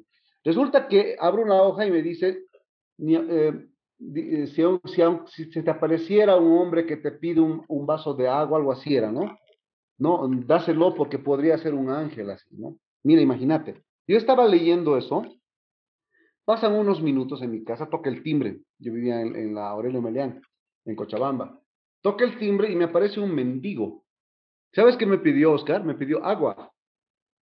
Y era un mendigo un poco raro porque era un mendigo de esos que hay muy pocos en Bolivia que no, era tan de raza indígena o mestizo, sino parecía un blanco.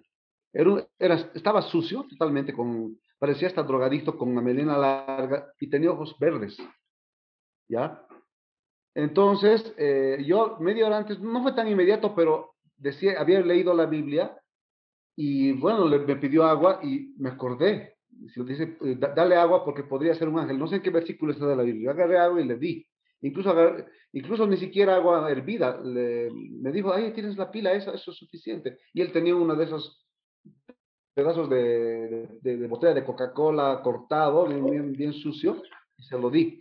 Entonces, cuando termina eso dentro de mi casa, dije, yo lo considero algo mágico. Si, si fuera, si me hubiera mantenido en esa posición creyente, podría contar esto como una anécdota que comprueba que hay estas cosas medio mágicas, ¿no?